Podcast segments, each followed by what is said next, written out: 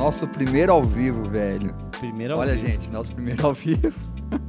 O meu ainda aqui não foi, não startou não. Sua internet acabou. Acabou o 4G. Minha internet já era. Senhor tá no 4G? Ah, agora foi, ó. Caraca. Funcionando, né? Funcionando, velho. Funcionando. Vamos testar aqui o primeiro ao vivo. Ah, então a gente tem que ficar sempre alerta.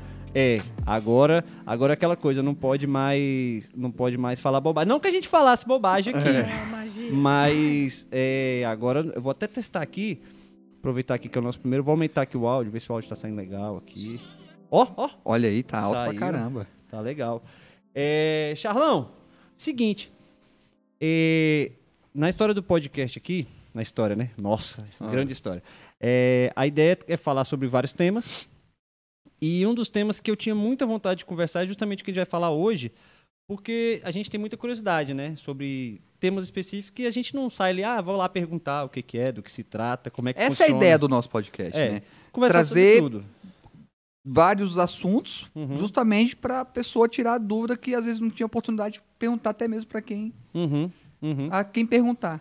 Exato. E aí, hoje, até com a ajuda da, da nossa colega ali, que a, a Vitória, qualquer hora vai ter. A vai- gerente geral. é, ela, ela foi contratada, né? Nem como tá a cola... sabendo já Não, foi contratado. Ela já, Não, é, já é ela já é contratada, contratada é, é. do podcast para poder fazer é, os cortes, as postagens, né? Aí depois ela, ela foi promovida só no trabalho, não foi promovida no salário. aí foi promovida a, a fazer os cortes, o YouTube, aí depois a diretoria. Hoje ela tá operando a, as câmeras. Ela considera como hobby, ela não precisa nem pagar salário pra ela. É, faz por amor, né, Vitória? É, ué, Vai faz fazer por por, amor. ué. e virou até operadora de som hoje. É, a- teve um- uma, uma aula rápida ali com, com o Zaca e aprendeu tudo já. Aprendeu porra nenhuma, perdeu, se perdeu todo dia ali no primeiro start. Mas tá bom. Aí Né? o seguinte, por meio da Vitória, que, que, faz, que, que faz parte do escoteiro há muito tempo, hoje nós temos aqui a Ana Brígida. Acertei? Certíssimo. Melhor Acertei. impossível. Olha, acertei. Não- não- as pessoas costumam errar o seu nome assim quando falam? Toda hora. Meu sogro morreu e em toda a vida ele não conseguiu falar meu Ele nome. falava como? Meu sogro é português. Brígida. Não, ele era português, enrolava a língua, ele não falava Brígida, não saía, não Aham. saía nada. Era só Aham. Ana mesmo, filha, mas Brígida ele nunca falou. E esse sobrenome seu é de onde? Na verdade, meu sobrenome de nascença, assim, de família é Nogueira. Ana Brígida é o nome composto, segundo a tia que deu o nome, a ideia para a mãe. Era uma, assim, uma bióloga europeia que descobriu alguma coisa na vida e ela achou Brígida lindo, sugeriu, todo mundo acatou e foi assim. Uhum. Tipo, votação. E Brígida ganhou. Ah, sim. Você é de Brasília mesmo? Interior de São Paulo, meu sotaque. Porta. Interior. Você tem sotaque até hoje, assim? Ou ela né? falando, você. Eu Oh, não, é, não parei pra Não, pensar. eu sou, nós somos de Ribeirão Preto, então é bem interior mesmo, assim. Não é uma cidade pequena, mas é interior. Mas a gente está aqui em Brasília vai fazer sete anos, então não faz muito tempo. Mas Ah. é, meu sotaque ainda permanece. Mas quando vai. Você é de que lugar lá especificamente? Ribeirão Preto. Ribeirão Preto. Gente, a terra do pinguim, vocês não conhecem? Por que, Por que Terra do Pinguim? Porque o pinguim é de Ribeirão, nasceu lá, o melhor chopp do Brasil. é Ah, isso que eu ia falar, do chopp. Ah, Ah. sim, sim, verdade. Aqui no Parque Shop tem uma loja do, do Tem, pinguim lá que tem, sim. sei lá, uns 10 tipos. Tem um monte de coisa em Ribeirão, mas o povo só lembra do pinguim, por isso que eu falei. pinguim. Ah, A referência é o pinguim. o, o, o, sim- fala- Nossa, a gente falou de escoteiro, vamos falar de cerveja agora, né? Mas aproveitando o gancho. É o- o- lógico. eu acho que era Antártica, que a cerveja Antártica tinha um símbolo do pinguim, Sim. também tem a ver? Tinha antigamente, não na minha época ainda, né? Mas existia uma fábrica da Antártica lá em Ribeirão. E aí o pinguim era do centro da cidade. Então diz a lenda que tinha um, como chama? Serpentina, muito obrigada, que ligava a fábrica direto com o pinguim. Por isso que tem todo esse histórico em volta do chopp, que falava que vinha direto da fábrica para o pinguim. Depois de um tempo, a Antártica foi comprada pela Ambev e foi fechando algumas fábricas. Aí hoje a Uhum. gente não tem mais fábrica lá em Ribeirão, mas o Pinguim continua com o melhor chopp e a melhor. Que legal, não, não, não sabia nada sobre isso aí. Temos nada. que ir lá conhecer o chopp. de É, Ribeirão não, realmente. E, o, e a, a- é mexer com a parte de, de- chama é escotismo que chama? Escoteiro? É, escotismo? movimento escoteiro, a gente Aham. chama também de escotismo, mas a gente chama de movimento escoteiro. Certo. Aí nós que participamos do movimento somos chamados de escoteiros, dirigentes, escotistas, são vários nomes. Ou vulgo chefe escoteiro, que é o que o pessoal mais gosta de chamar a gente é de chefe escoteiro. E você começou isso lá ou foi aqui? Foi em São Paulo. Eu comecei como mãe, né? Então assim, eu não tive a oportunidade que o Geraldo e a Vitória, já que a gente falou deles aqui, começaram como membros, né, quando jovem. Quando a minha filha completou a idade para entrar no movimento, que é próximo de sete anos, aí eu fui levá-la num grupo lá na minha cidade, em São Paulo ainda. E aí eu comecei a olhar, achei esse negócio interessante, ficava lá assistindo as Você era mãe coruja e foi lá acompanhar e apaixonou. Exatamente. E estou até hoje. Então, não sou uma das mais antigas do movimento. Tenho aí quase oito anos, mas comecei depois de velha. né, assim, Uhum. Eu já fui lobinho. Ah, Tu já foi? Eu já fui lobinho, velho. Nunca soube disso, velho. Eu já fui lobinho, eu fiquei nem uma semana lá. Fiquei. Ah, tu não foi nada. Ah, foi. não, semana, um mês, um mês, pode botar um mês. Assim, cara, é muita regra, muita regra. Eu sou, era um moleque de rua Muita e, regra. e não deu certo pra mim, não. Disciplina. Isso, isso. Muita Muita disciplina e eu era muito. Zoeira. Negado. E era É. isso aqui em Brasília mesmo que você fez. É, é o que fica ali no Parkway, descendo ali o Bombeiro do Guará. Tem até Ju- hoje lá? João João 23. João 23. Tem ainda lá? Tem, Tem. tem, tem. Eu não sei o nome de todos, não, mas esse é o sétimo, exatamente. Sétimo DF. É ali mesmo. Ainda existe. É um Existe. grupo grande. É. Eles reformaram agora E recentemente. bem antigo lá, né? Exato. Fizeram uma, uma parede de um muro de escalada gigantão para poder fazer atividade. Está bem equipado lá. Agora, deixa eu te perguntar. Aí você falou que começou como mãe, acompanhando, e Uhum. foi. E foi é, Aí, hoje você. A sua função hoje é? Sim. A gente sempre começa pelas beiradas, que foi o que nem eu comecei. Como Isso mãe, eu vai e vem. E aí tem um caminho natural que a gente pode seguir. A gente começa a participar das atividades, aí a gente começa assim, ah, beleza. Que público você se identifica? Você quer virar chefe ou não? Quer entrar mesmo no movimento ou não? Aí depois tem a parte burocrática, faz o cadastro, o registro, faz a promessa, e aí você começa a se embronhar nesse caminho. Então, assim, eu já tive, já passei como assistente ah, do ramo Lobinho, já fui assistente de tropa escoteira, fui mestre do clã, que são esse- esses três primeiros, assim, a gente lida diretamente com os jovens. Então, a gente está ali no- na muvuca, na agitação. Ultimamente, nos Tem que últimos... ter muito gás pra seguir essa Ah, molecada, né? tem. Muito gás. E muita voz também, assim, né? Muita voz. Só que nos últimos anos eu me identifiquei mais com a parte, vamos dizer, de back-off, na parte administrativa. E aí eu fui já presidente do grupo por duas gestões e hoje eu estou como diretora de métodos educativos, que é aquela pessoa que olha se está tudo funcionando certinho, se o que a gente está se propondo a fazer está acontecendo, as atividades estão saindo com propósito, com objetivo, pego no pé dos chefes para fazer as coisas bonitinho. Então eu fico hoje nessa parte. Isso é dentro do, do grupo aqui que a gente né, atua, que é o que eu estou com o lenço aqui, né, que é o grupo 13º DF, Grupo Escoteiro Avi Branca, que a gente fica dentro do Parque de Águas Claras. Então, Ah. hoje a gente atua ali.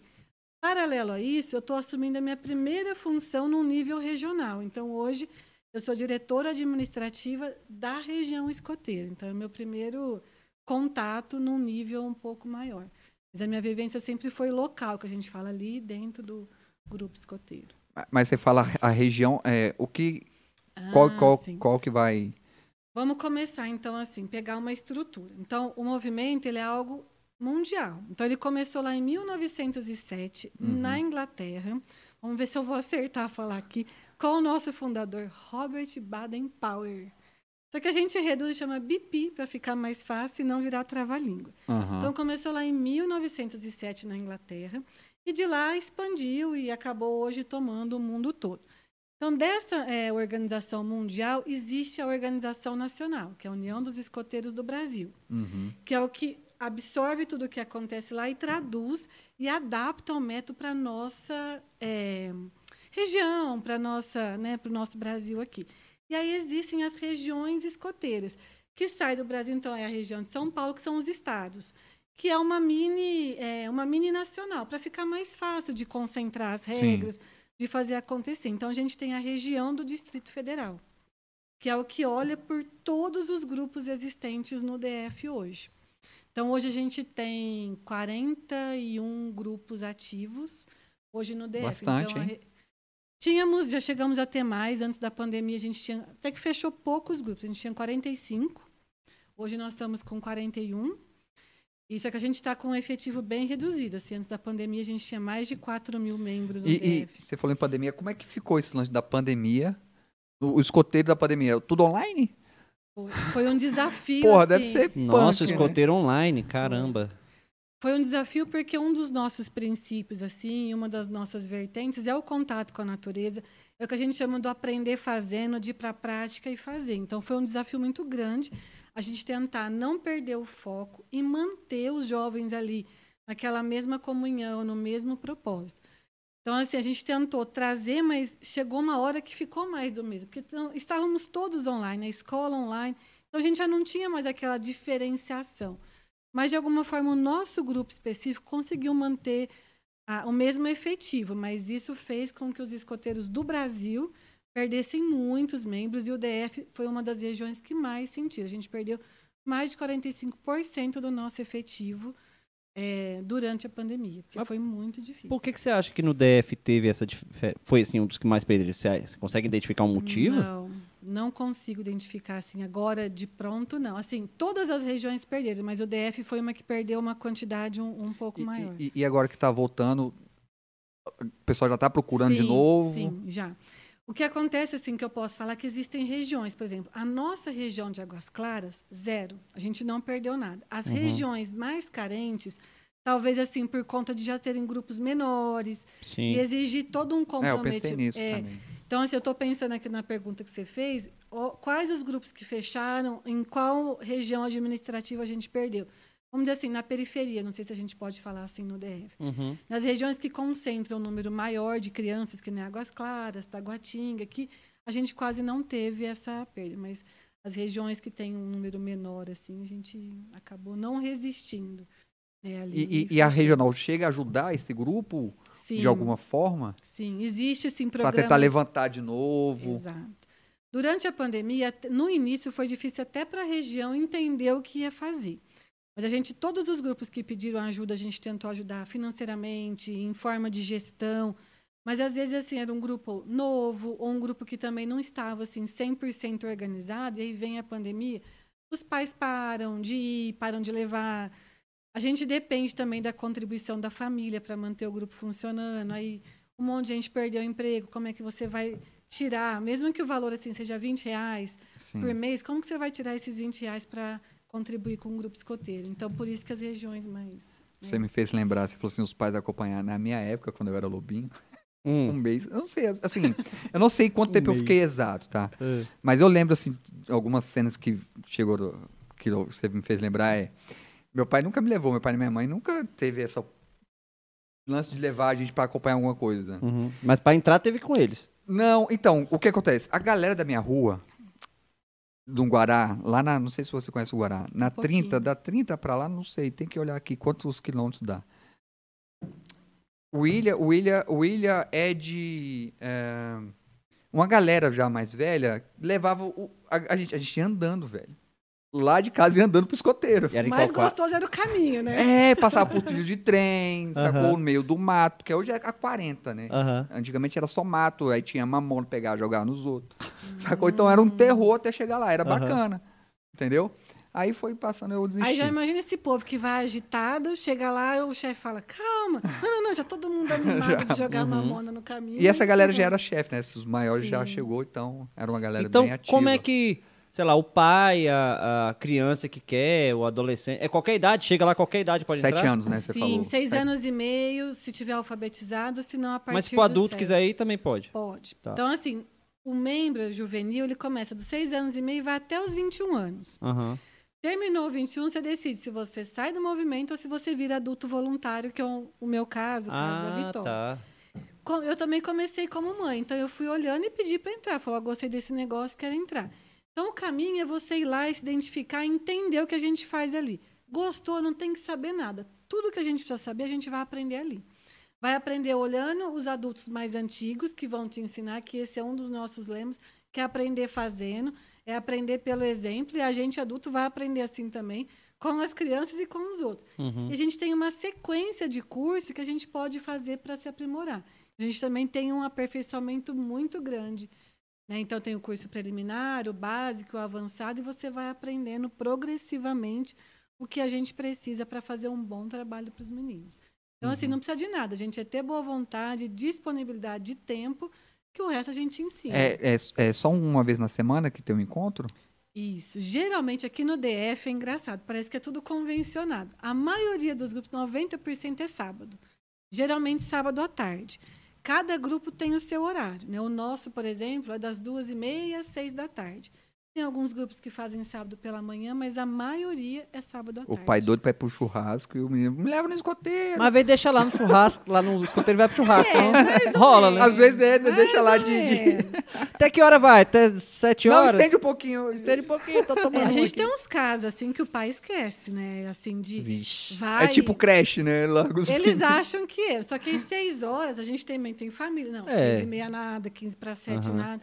Já Não, aí chegou é o caso punk. de ter que acionar o conselho Até tutelar porque não é um lugar falar, fechado, né? Vocês estão no parque e tal. Se fosse uma Exato. escola, mas, você mas, fecha lá. mas você já leva pro extremo, assim, já chama o conselho tutelar? Não, a gente tenta falar com o pai, senão falou, ó, vou chamar o conselho tutelar. Tá mais de sete horas da noite, já É. chegou o caso, a gente tem que acionar, porque o pai some, não responde. Aí acaba A saindo, gente, né? eu não a posso pessoa, pegar né, a criança e levar para minha casa, entendeu? Isso não faz parte das nossas regras Sim. de segurança. Então, eu sou de- obrigada a deixar com o conselho tutelar. É, É, umas mas- coisas de louco, mas acontece. Agora a criança que vai lá, o pai chegou lá, é a partir de que ano você falou? Sete? Seis anos e meio, sete. Seis, sete. Aí quero colocar meu filho lá no escoteiro. Aí eu procuro qualquer um, chego lá, onde é que tem? Eu vou na internet, onde é que eu vou pra fazer tem isso? o site é, escoteirosdf.org.br, lá tem a lista dos Ali, 41... ah, e procura o mais próximo Isso, da sua região. Aí você vê o mais próximo. Já seu- no do seu site bairro ali. tem um telefone de contato, e-mail. É por ali que a gente entra. Uhum. Então vai muito assim, que nem o nosso grupo, por estar em Águas Claras, a gente tem uma quantidade de procura muito boa. Não, ali E é aí grande gente- demais, né? Exato.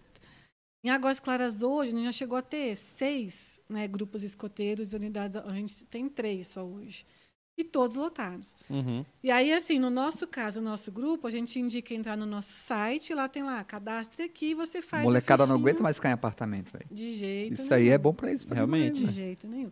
Mas se for no Escoteiros DF, você vai ver a localização de todos, o contato de todos. Entre em contato lá e aí eles vão marcar com você. Por quê? Precisa marcar um dia para você, para a gente coordenar essa entrada, para poder avisar, ver em qual sessão vai, onde vai colocar o menino. Então, é esse primeiro contato com Os a pais, os tá- pais não é obrigado a ficar, só fica se quiser. O que, que a gente faz Não, hoje? algemar o pai lá. Não, é porque não. é.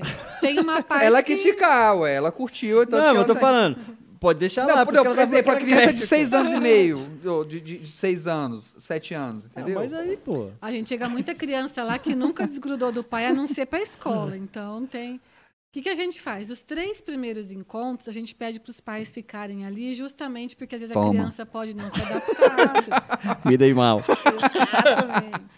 A, a criança Depois- chora, eu quero meu pai. O pai já vazou aí. né? Aí o pai vai pro churrasco. Não, Você está certo, o meu amigo. está. Me dei mal nessa. Então, os três primeiros encontros, o pai fica ali. Depois, a criança gostou. O pai viu que a gente também não vai comer ninguém, não vai derrubar ninguém, não vai derrubar ninguém. Aí ele também Uhum. Não vai assar o tranquilo. menino. Exato. Aham. Não vai fazer trabalho de escravo? Aí ele relaxa e larga com a gente lá depois. Beleza, aí escolheu tal, levou pra lá. É, o pai tem algum tipo de ajuda financeira lá? É, como é que funciona isso? Tem uma taxa que é nacional, é, é estadual, distrital? Existe uma taxa na- nacional, que é o nosso registro escoteiro, que é como se fosse o nosso RG escoteiro. Onde a gente for, por exemplo, o meu registro é o mesmo de São Paulo. Se eu mudar de outro estado, permanece, e esse registro eu posso levar até para fora do Brasil. Então, tem todo um Legal. sistema que registra a nossa vida escoteira. Vou carregar até morrer. E aí a gente repassa esse valor direto para nacional. Então, e esse, essa carteirinha, esse RG escoteiro, dá direito a seguro, a gente tem alguns, algumas parcerias de benefício. Uhum. Então, a primeira coisa é isso, eu preciso pagar o registro, isso é direto com a região nacional. A gente não, não se envolve nisso. E aí, e cada grupo tem a sua mensalidade. E aí varia muito os valores de acordo com a região. E aí existe uma mensalidade. O nosso grupo, por exemplo, a gente agora aumentou recentemente, é 45 reais a mensalidade.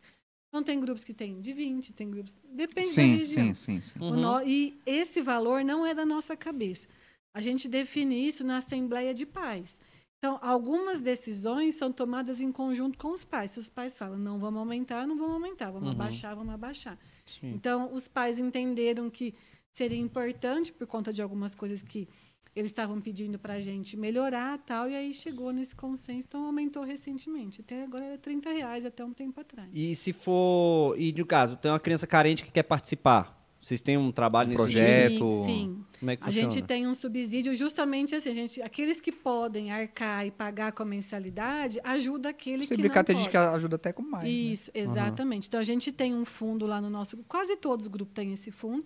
Então quando a pessoa não tem condição, a gente realmente E você que não faz parte de um escoteiro e quiser ajudar, procura lá o site e pronto. no site tem tudo lá. Ah, então- e aí a pessoa também, sei lá, eu, eu não tenho filho lá, nem sou escoteiro, aí fala assim, Ana, eu quero ajudar lá, numa quantia lá. Sim. Aí eu posso estar no site lá e falar, ó, tô ajudando. E eu, Escolhe a, a- unidade. Não sei eu, se eu posso escolher a unidade. específica que eu quero ajudar? Pode. Inclusive, tem, eu não vou saber falar direitinho, mas existe algo é, do imposto de renda que a gente pode é, distribuir para uma associação, não, é, alguma ONG, alguma instituição. Ah, sim. Então, as pessoas que querem ajudar também pode ser por meio. Eu não sei exatamente como chama, existe uma lei que você pode doar. É um abater no valor. imposto de renda, né? Isso, alguma É, coisa nesse você sentido. fazer expli- abatimento, é, sim, você sim. pode indicar e fazer. Ah, ajudar legal, verdade, verdade. E aí dá pra botar pro, pro escoteiro. Legal, que bacana.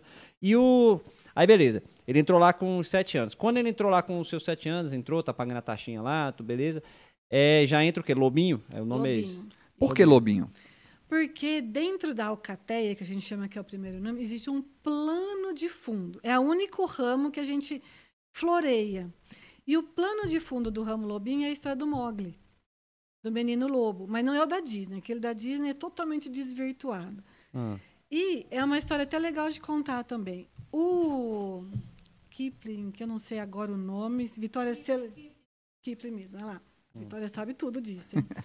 que é quem escreveu a história do Mogli. Uhum. Tem, diz que ele era muito amigo do Bipi e que ele escreveu e, é, a história do Mogli pensando no movimento escoteiro. Porque a gente trabalha a alcateia, o coletivo, um ajudar o outro. Então, Uhum. existe essa história ali, que é por isso que é ramo lobinho. Porque a gente trata muito da alcateia, de como funciona. Mas é o único ramo que tem essa historinha, porque eles são crianças ainda. Então, isso faz todo um, um sentido para estar ali. E aí tem uma idade, até uma idade que ainda é lobinho, Sim. é pela idade. É pela Não é idade. uma. Ah, ele, sei lá, com 10 anos ele tá melhor do que os outros, ele passa. Não. É pela gente- idade. é, existe uma Lobinho até, progressão. até quantos anos, Lobinho? 10 anos. Ah, então eu acertei a idade, é por É, causa ó. disso. É- é- Na verdade, assim, 10 anos e meio, porque assim, 11 anos ele já tem que estar no, no escoteiro. Então, 10 e meio a gente Se faz o moleque chegou com 11 anos, já pula essa já vai etapa. para o escoteiro. Aí não tem como, não tem como se você não Ah, tiver então é essa- sempre na idade mesmo. Entendi. Porque tudo que a gente desenvolve é por ligado ao desenvolvimento mesmo nosso como pessoa, de idade, porque a gente trabalha com áreas de desenvolvimento.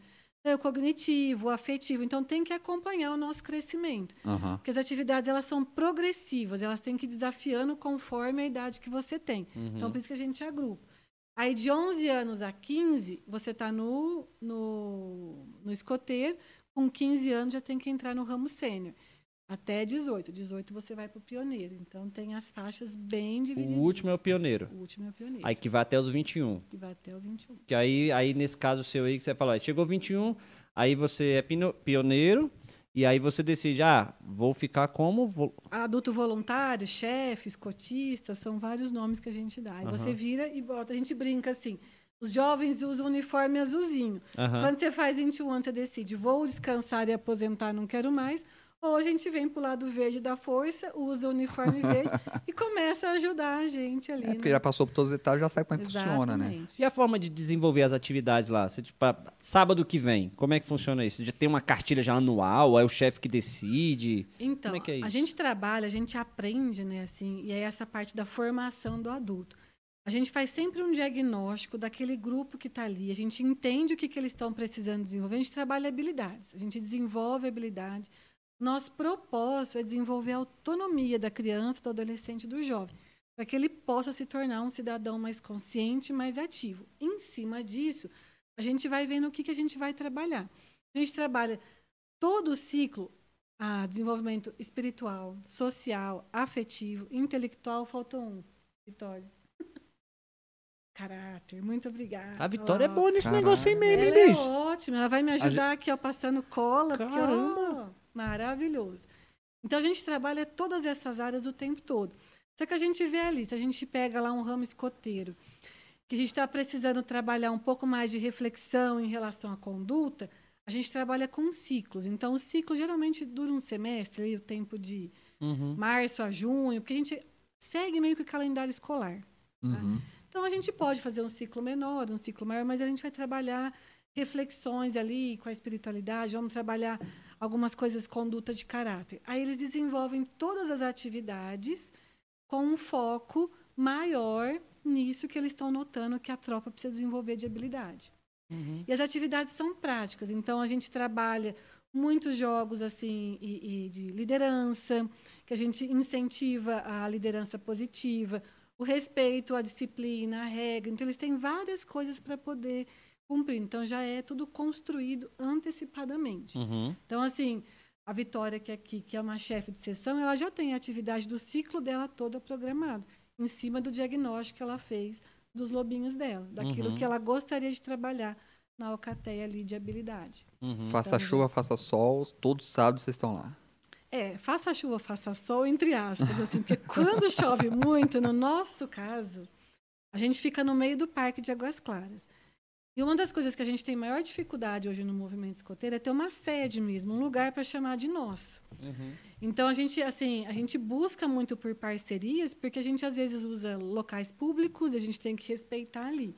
Então a gente hoje está num parque, né, que é uma área ali, um parque ecológico do IBRAM, que a gente não consegue ampliar. Mas a gente tem uma bela sede, mas a gente não tem cobertura. A sede é dentro lá do parque. Dentro do parque. Dentro do parque. Então, assim, quando chove, brincadeira, mas Aham. quando chove muito de raio, a gente tem que suspender a atividade, porque a gente não tem um espaço seguro para fazer atividade em dia de chuva. Uhum. E uma das coisas que a gente preza muito é a segurança. Sim, sim. Uhum. E ali tem muita geral- árvore, né? E aquela região ali é muito raio, né? Essa região Muito. toda aqui, ó.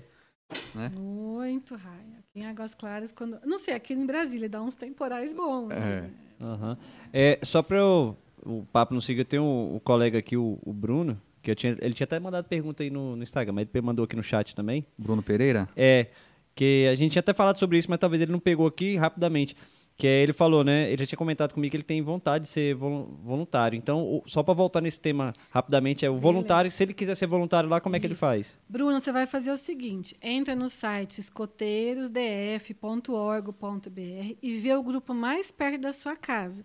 E aí lá já vai ter o contato, geralmente é um, um celular, o nome da pessoa, você entra em contato e fala: olha, tenho duas filhas, quero colocar no movimento, quero eh, virar voluntário. E aí essa pessoa vai te acolher e com certeza vai te dar o passo a passo.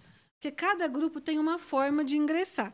No geral, é só assim, tem disponibilidade, vem cá que eu vou te ensinar. Mas aí cada grupo tem um jeitinho E, ele, de fazer e aquela isso. coisa que você falou, ele não precisa saber nada. Nada. Ele vai aprender com vocês lá, Nada. ajudar. Só ter disponibilidade de tempo, Bruno. Vai lá que vai dar certo. E tá precisando. Sempre, Sempre. precisa de gente para ajudar. Porque, assim, é, a quantidade de jovens que a gente absorve tem a ver com a quantidade de adultos disponíveis. Sim. Então, assim, uma média legal é que cada adulto cuide de pelo menos, assim, 8 a 10 crianças. Aham. Né? Um, dois adultos. E, às vezes a gente não tem isso. Então, a gente não amplia mais vagas porque a gente tem uma quantidade reduzida. Como é que tá Uhum. lá, assim, a quantidade? Quantas... Ó, hoje o nosso grupo deve ter uns 130 membros, 140. A gente tem 30 adultos só. É muito pouco. Caralho. Realmente. Porque aí tem os adultos que ficam com as crianças e eu, por exemplo, que não atuo diretamente com o jovem, tem os outros. Tem o presidente, tem o administrativo. Então, a gente tem ainda um grupinho desses 30 que fica no back-office. Então, Aham. se for ver, a gente tem 20 adultos atuando diretamente com 130, 140 Uhum, jovens. uhum. Então é muito pouco. Eles, assim, eu tenho até que fazer aqui um agradecimento por todos os adultos voluntários que se dedicam muito, porque a gente sempre tem muito Legal. mais criança e jovem do que adulto. E- Eles se doam muito. Em Brasília, existe algum encontro de todos os grupos? Alguma Sim. vez no ano? Sim, a gente tem a sorte de, como aqui em Brasília tem uma região, e a gente é uma região concentrada, a gente tem um campo escola muito lindo lá no setor de clubes, em frente à BB, setor de clubes sul. Eu acho que eu já vi alguma coisa Isso. assim mesmo. Então, a gente tem essa sorte de poder se reunir sempre. Geralmente, o nosso dia são as quartas-feiras à noite. A gente sempre tem oficina, reuniões, para realmente poder alinhar o processo, tirar dúvida, trocar boas, boas práticas. Às vezes você fez um negócio super legal no seu grupo que deu Show. certo, e eu tô aqui quebrando a cabeça para trazer mais adulto voluntário. E você fez um negócio, falou, opa, dá para fazer no meu. Trocar experiências lá, né? Exatamente. Então a gente tem aqui em Brasília essa sorte de ter essa possibilidade. E Uhum. tem os cursos de formação, que é uma vez por mês, que aí é curso, curso mesmo. A Uhum. gente tem uma plataforma EAD maravilhosa, então a pandemia ensinou a gente a fazer o híbrido. É, o EAD junto com o presencial mesmo. Aqui no prática. Brasil tem. é, Aí vem as curiosidades, né? Aí aqui no Brasil tem aquela coisa das medalhinhas também, tipo assim, ah, o cara, sei lá, especialista em nós. Espe- Exato. a gente Tem adora. isso? Óbvio. A- é a coisa- aprende tudo isso lá? Com certeza. Que legal. o que a gente cara. mais gosta é de fe- enfeitar o uniforme. Eu até, assim, a- tinha pedido a gandola da minha filha, mas eu cheguei em... Gandola é a nossa blusa de uniforme. Sim. Porque, é porque eu vejo o Geraldo Neto chegar aqui às vezes sem- com a uniforme dele, não tem nenhuma. É, ô, Caralho. Geraldo, eu vou te... Será que eu te deduzo? Não sabe dar num, um dó de rabiola. Virou pioneiro, sabe dar um dó de rabiola. não sabe nem fazer umas- aquelas ratinhas. Não, mas tem, assim, ah, os uniformes mesmo são todos cheios de coisas, assim. Porque faz parte do desenvolvimento do Aham. jovem. Então, aqui o meu é de adulto, não tem muitas coisinhas. Mas Aham. o do jovem, quanto mais penduricalo tiver, Ixi, aí a mais molecada, é, aí a molecada tira a mão onda. E aí, né? e aí é o chefe do grupo dele ali que fala: ah, beleza, eu vou te dar isso aqui, é, que define.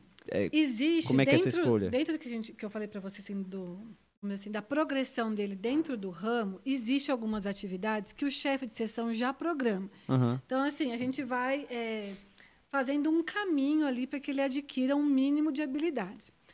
Todo final é, de ciclo completo, vamos dizer assim, nesses anos, três anos e meio, quatro anos que os jovens passam no ramo, cada ramo tem um distintivo especial, que é o distintivo que eles colocam no braço direito, esquerdo, que significa que ele completou todas as habilidades necessárias para ser tipo lobinho exemplo, escoteiro exemplo, que ele realmente seguiu o método à risca. Uhum. E eles gostam de ser desafiados e fazer essas atividades. E aí a gente trabalha com um especialista. Zero jogo, né? Se completo, zerou o jogo. né? Exatamente, zerou o jogo. E eles vão carregar isso e todo mundo vai dizer, olha, ele é Cruzeiro do Sul, olha, Escoteiro da Pátria, que é o nome dos distintivos especiais. Para isso, ele tem um caminho a percorrer. Uhum. E aí ele tem que ter os conjuntos de habilidade, que a gente chama de especialidade. Então, vamos supor, você já tem filho, que ele já faz natação em casa. Poxa, é uma habilidade que ele Sim. tem. Então, aí a gente tem um guia de especialidade com alguns itens para ele conseguir. E aí ele vai... Aí você "Olha, pega esse moleque e joga no riacho. Se você conseguir atravessar, ele ganha estrelinha. Se ele sair do outro lado, saiu do outro lado, ganhou. Não Exatamente. saiu, é. quase assim, quase assim. Agora, é, pelo- e, e cada, cada chefe de grupo aqui defende o seu, seus lobinhos aqui, né? Porque um tal de Daniel Fujiwara, você conhece? Tá te defendendo aqui, falou que realmente você sabe das coisas. Ah, defendendo. Ah, então o chefe que não deu a estrelinha pra ele. É, é, É isso. falou, que, falou que você sabe, acho que é porque ele tava sem as estrelinhas pra te entregar. O Fuji, ele foi. Ele é um chefe lá do grupo, ele foi lobinho, escoteiro, pioneiro. Olha aí, ó. Foi tudo, sênior, pioneiro e hoje. É um, é- é um que seguiu a carreira. Seguiu assim e tá lá até hoje, firme Uhum. e forte, ajudando a gente. E eu tenho a impressão, e é de novo assim, impressão, é, que essa, essa a, a- a instituição, se eu posso chamar assim, do escoteiro, Isso. É, ela é muito mais. ah, Não sei se é porque os filmes trazem muito isso pra gente, que nos Estados Unidos é aquela coisa muito forte, aquele pessoal que vende o tal do biscoito, Ai, o biscoito. né? É, parece que lá é uma coisa assim E muito. sempre tem um gordinho, né? É muito presente, tem aquela batalha do biscoito. Mas não pelo biscoito, mas assim, parece que lá é muito mais forte isso assim na, na sociedade Sim. deles, de, de até de mais de conhecimento da área e de respeito pelo escoteiro, né? O garoto é escoteiro e tal. Tem isso mesmo? É, tem regiões que a forma de fazer é diferente. Hum. A gente vem tentando aqui no Brasil justamente ampliar a atuação do movimento escoteiro. Então, assim, eu não sei se nos Estados Unidos tem, na Inglaterra, o movimento escoteiro nasce dentro das escolas. Então, tem um respeito maior. A gente vem tentando, a gente estava fazendo É um uma caminho. tradição. Exato. Então, a gente estava fazendo esse caminho antes da pandemia, aí deu uma parada, e agora, esse ano, a gente deve voltar firme e forte. Bacana Aqui isso no aí. DF, principalmente, a gente já está costurando para que a gente possa ter. Assim, o nosso sonho é ter um grupo escoteiro em cada escola do GDF. Já pensou que maravilha? Ah. É muito isso que a gente E mas vocês estavam tentando fazer isso o- visitando as escolas, fazendo a parceria com a Secretaria de Educação, Secretaria de Educação. através da Secretaria de Sim, Educação. Secretaria Porque é fantástico, desse jeito realmente. Se você Exatamente. conseguir fazer, digamos assim, não sei se o nome pode ser esse, mas uma célula em cada escola, ou em cada regional, Isso, pelo menos. Isso. É exatamente esse o nosso desejo. Porque de repente vocês conseguem ter até, sei lá, uma sede melhor, porque a sede pode ser inclusive a A escola. escola. É essa a ideia. A gente ter um cantinho ali na escola, olhar para os alunos e levar essa metodologia Nossa, eu para acho que dentro você está da... precisando tanto. Porque o movimento escoteiro, ele é um movimento educacional. Então, se é educacional, por que não estar nas escolas? Sim. Nas instituições. Então, é o que a gente está buscando. Esse é o nosso desejo, assim, de coração, para que a gente possa crescer no Brasil e realmente ser um movimento mais significativo do que a gente é hoje. Você falou, parece que lá eles dão mais valor, e realmente dão mesmo. Uhum. né? Então, a gente está tentando se fortalecer mais nesse sentido. Não, esse caminho que você falou aí pra mim eu acho fantástico. Vocês têm uma. a- a- dentro do desenvolvimento de vocês lá, eu olhando assim também de longe, vocês têm alguma base ou alguma coisa da. que tem no, no, no- Exército, por exemplo? O tal do Exército tem lá a hierarquia e disciplina. Sim. Vocês usam alguma coisa dessas bases? Usa, sei lá, a Ordem Unida do Exército, essa organização também? O movimento ele só nasceu dentro do militarismo porque o BP, né, o nosso fundador, ele foi um militar muito condecorado na Inglaterra, ganhou medalhas assim nas batalhas.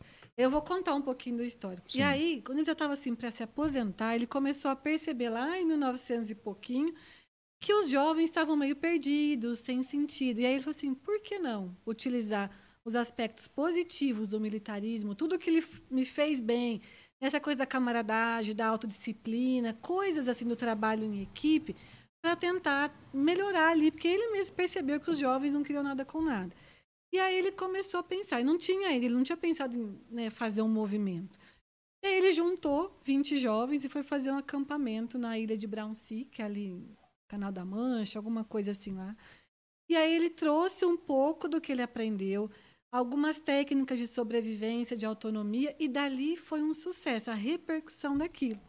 Ele voltou desse acampamento e escreveu um livro, Escotismo para Rapazes. E isso foi onde disseminou no mundo através então, assim, desse livro e do Uhum. conceito. E aí, depois de um tempo que virou escotismo e tal, mas não, não teve essa intenção. Mas a gente nasceu ali das boas práticas do militarismo. Só que conforme foi passando, o próprio BP já foi criando o movimento escoteiro como algo educacional. Então a gente já foi desfazendo um pouco essa hum, associação com o militarismo. Embora o nosso uniforme lembre muito as condecorações, as medalhas, mas hoje os princípios, a base que a gente usa, não tem nada é, daquelas regras do militar. Uhum. Mas a gente traz assim essa questão da disciplina, da hierarquia, do trabalho em equipe, do, do respeito à bandeira, ao pavilhão nacional. Então isso a gente traz os aspectos positivos, Uhum. mas a gente não tem nada a ver com a aplicação do militarismo. Você falou aí da, da bandeira, eu acho que. Foi com você, né, Vitória, que tava conversando esse dia sobre a bandeira? Eu acho que foi. É, que eu falei com ela, a gente tava falando, falando sobre essa questão de educação, falando das escolas, eu tava lembrando, falei, ah, porque eu dei lá atrás, tem pão, aí tinha esse hasteamento da bandeira. Ela falou, ah, lá no escoteiro a gente faz o, o hasteamento da bandeira, do hino nacional. E aí, inclusive, eu falei pra ela, falei, cara, é, como é importante, eu acho que seria extremamente importante, além do, dessa parte do escoteiro, é, os jovens na escola têm uma disciplina, sei lá, acho que a partir da quinta série direito constitucional. Acho que é, é porque é a base de tudo, né? Aí eu falei com a Vitória, eu falei, ó, eu percebo, até por conta dessa guerra política toda que a gente está vivendo nesse momento, é, tem aquela coisa assim, se você é, tá com a bandeira do Brasil, ou se você canta o hino, é você determinado candidato, ou você não é, etc. Exato. E aí, é, eu falei- comentando com ela, eu falei, cara, sabia que a lei da bandeira é uma lei federal e ela está em vigor até hoje? E a lei diz que é obrigatório o hasteamento da bandeira de forma solene, pelo menos uma vez por semana, nas escolas públicas e particulares. Quando a gente era moleque, fazia. Sim. Uma vez por semana tinha que fazer. Geralmente fazia, é, hasteava na segunda, ficava lá e tirava na sexta. Né? Tinha esses negócios. E aí, por conta de sempre fazer o hasteamento solene, também tocava-se o hino. Isso. E aí o jovem, de tanto ficar ali martelando na cabeça, aprendia o hino. Né? Isso mesmo. E aí ela falou: ah, a gente faz lá o, o hasteamento, o arreamento. Então, Vocês fazem o quê? No início do trabalho? Como é que A funciona? gente inicia com a cerimônia da bandeira e finaliza com a cerimônia da bandeira. É a cerimônia mais importante que a gente tem, assim, que é o momento que reúne o grupo, ali do respeito, a gente está ali honrando a nossa pátria. A gente também sobe a bandeira do grupo, grupo. e da União dos Escoteiros do Brasil, mas a Ah, nacional está sempre no topo. Então Sim. a gente inicia e termina E o, honrando e, o, e o símbolo do, do dedinho, como é que é? Ah, sempre alerta. É. É, nas- é- é- é- é internacional esse símbolo? É, Sempre tem esse símbolo. sim. Agora, voltando a essa situação do, do hino. É, por conta dessa questão do, do hino nacional, hasteamento, bandeira, não sei o quê, já teve algum pai, alguma coisa que falou assim: ah, não, isso aí tem a ver com política, assim, ou- já rolou? Sim, eles Olha, sempre questionam, mas uma coisa que a gente sempre deixa claro, assim, até agora, assim, que fala, ah, as três primeiras atividades o pai tem que ficar ali, a gente meio que obriga, me senta aqui, e que a gente pega? A gente Toma. tem ro- rodinhas de conversa, Já entendi. que a gente começa assim, beleza, tá trazendo, ok, mas aqui não é creche. A gente Sim. tem um programa educativo, então a gente passa informações básicas, Uhum. e uma delas é essa, que o movimento ele é totalmente apartidário. Então, a gente não se envolve em questões políticas de jeito nenhum. É totalmente diverso, ali não tem restrição de nada. Basta a pessoa assim, se identificar com os nossos princípios, ali ele pode se desenvolver. Tanto a família quanto os jovens que ali estão. Então, a gente deixa muito claro isso. Aí tem nem que confunde tudo. né? Mas já chegaram a questionar especificamente do. Sim, Ah, vocês estão fazendo isso aí por quê? Por causa do Bolsonaro e tal. Exato, é. Desse sentido assim, já? Eles questionam, assim, qualquer coisa que a gente faz que liga com um ou com outro partido, eles questionam. Principalmente a questão de religião, né? Aham. Então lá a gente trabalha a espiritualidade, mas a gente trabalha uma religião. E tem pai que critica, não, mas a gente tem que desenvolver o catolicismo. Não, a gente não é, a gente não faz apologia a uma única coisa, a gente é diverso. Então, assim, o nosso, os nossos né, princípios, o primeiro deles é o comprometimento com a sua espiritualidade, que pode ser inspirado em Deus ou em outras convicções. Então, você tem que ter esse desenvolvimento, né, essa, esse comprometimento com você, e eles criticam. Porque a gente já teve uma vez, assim, ó, que foi um, um dos poucos, uma família Wicca, que a, a forma, né, a crença deles é o Wicca, né, das bruxas. Hum. E a gente teve, e o Lobinho foi apresentar o que era a religião dele, e teve um pai que brigou com a gente. Vocês estão loucos, vocês estão fazendo apologia a essas coisas de deusa, de bruxa. Eu falei, mas o Lobinho tinha o direito de, de mostrar para os outros o que ele acredita, assim como, né? E foi a, a própria Alcateia que teve a curiosidade, porque ele tinha uma forma de desenvolver a espiritualidade dele muito diferente da maioria. E os pais, a gente tem que chamar, conversar, explicar. Então, deixa eu só entender. Essa espiritualidade que vocês procuram desenvolver lá na criança. é, então, assim, de fato não tem um Deus específico, como o nome. É, ou Jesus, ou sei lá, ou Maria, ou Alá, ou etc. Mas vocês têm a questão do Deus ou não? É só a espiritualidade? Porque o Deus, para mim, pode ser um, Deus para você pode ser outro. Então, assim, Exato. igual a questão. Você vai entender, só para explicar. Na, na, na nota de dinheiro tem lá, Deus seja louvado. Aí já fala, ah, mas o, o Estado é laico e tal. Gente, mas o Deus que está ali não quer dizer que é o, o meu Deus, é o seu Deus, não. É o Deus com uma forma geral. Então, é o Deus de cada um seja louvado, entendeu? Segundo, a sua crença. Então, de forma geral. Então, é assim que vocês têm. Isso está mudando agora, porque Ah. essa é uma discussão interna dos próprios membros do movimento e de famílias. Então, assim, a nossa promessa, que é o nosso comprometimento, fala a palavra Deus. E até um- o ano passado, o nosso princípio era o comprometimento para com Deus e sua pátria. Uhum. Aí, por conta dessas questões, porque o pessoal não entende que o Deus é seu e você pode criar o que você quiser como Deus. Sim. Assim como é, ou se é Bolsonaro, ou se é Lula, ou sei lá o quê, eles entendem Deus. Bota um asterisco no Deus e escreve embaixo. Exato. Fazer uma citação lá, lá embaixo. Então, isso acontece. Isso é uma discussão, assim, já de um tempo dentro do movimento. Só que a gente ainda não mudou a promessa, a gente mudou o princípio agora e ampliou. Então, o comprometimento com a sua espiritualidade. Mas até o ano passado era com Deus. Uhum. Era a palavra Deus que a gente usava. Na promessa ainda continua Deus. Mas a gente respeita a pessoa que tem a sua crença. Né? Mas é aquela coisa abstrai, é o seu Deus, a sua forma de você expressar a sua fé. É porque eu de longe, assim, ouvindo você falar, eu, eu consigo ter esse entendimento que, é, ainda que você fale Deus lá, mas aí você não vai falar um, um Deus específico, mas as bases são as mesmas. Exato. Da honestidade, de ajuda ao próximo e tal. É Então, isso assim, não importa onde ele. Porque a- o- Agora, se o, se o garoto lá, o pai ou quem quer que seja lá, tiver um Deus que quer fazer o mal, aí não. Aí não, né? Exatamente. Então, fala, não, aí não, não é, o- não é a base lá de, Não, a gente vocês. trabalha valores. A Aham. espiritualidade, Isso, a gente valores. trabalha valores. Né, A gente traduz como espiritualidade, que é um dos veios, mas a gente trabalha valores, é Uhum. comportamentos positivos. É isso que a gente. De lobinho é pioneiro. E cada Uhum. um no seu nível. É muito por aí Uhum. mesmo. E aí, quando vocês estão lá nessas atividades, vamos lá, o, o Mini chegou lá, eh, fez lá o hasteamento da, da bandeira e tal, tem um hino de vocês também lá. Tem, a gente tem um hino de grupo. Eu posso pedir pra cantar ou não? A Cadê Vitória o que vai- Geraldo? a Só se o Geraldo, Geraldo vier foi aqui embora. Cadê o Geraldo? Caraca, Foi embora, o pai dele já buscou ele. Oh, Deus. Mas que bom, ele também pra cantar, não é tão bom assim, não. Mas a gente tem. Mas tem um hino de vocês. Tem. É, é nacional? grupo- Ou tem os grupos? Ou- Cada grupo tem o seu. Ah, cada um faz é um assim, hino. tem uns 10 minutos de grupo, de grito. Então a gente, Ah. assim, acabou a bandeira, a gente faz o gritão do grupo como um todo, que é o, o grito Ave Branca. O, o João 23 tem o seu, o primeiro Aham. DF tem o dele, cada um tem o seu. Aí depois, cada ramo tem o seu grupo. O Lobinho é o único que não tem grito, mas o escoteiro tem um grito do escoteiro, do sênior, do O pioneiro. aí lobinho é um- uiva. É. Mas é isso mesmo, chama grande uivo. Exatamente. Chama grande uivo, né? E aí cada ramo tem o seu grito em particular. Então são vários gritos que a gente tem, assim. As tropas têm. Depois a gente Vai. bota a Vitória pra ficar gritando. Isso, pra- Mais um-. Mas tem um hino do escoteiro nacional, alguma É. coisa assim? Não. Acho tem. que deveria Tem ter, né? É tipo um, são- então é tipo um grito de guerra, na verdade. Em tese, É, assim, grito chamado de grito grupo. é, mas de é como se fosse grito É, eu de falo guerra. de grito de guerra que, de É. forma geral, né? Igual a gente tá falando de Deus. Ah, o grito Exatamente, de guerra. É o grito de guerra. Aí faz isso sempre depois do hino. Exato. E aí o, o, o grupo, o de vocês lá, qual é mesmo o nome? Ave branca. O Ave Branca aqui. Aí, dentro do, desse Ave Branca seu, que é o de Águas Claras, Isso. Lá dentro, cada grupo tem um ou é um, um, um entre aspas, grito de guerra para todos, que é o mesmo? A gente tem o primeiro, que é para todos, que é o mesmo, que todo mundo canta. Certo. Acabou esse grandão, eles vão se reunir pelas idades. E aí, Uhum. cada idade, cada ramo tem um, um outro grito específico. Uhum. Antes de começar as atividades, eles se separam, aí Isso, dá é uns o... 15 minutos de gritaria. Você for lá e fala, que povo louco.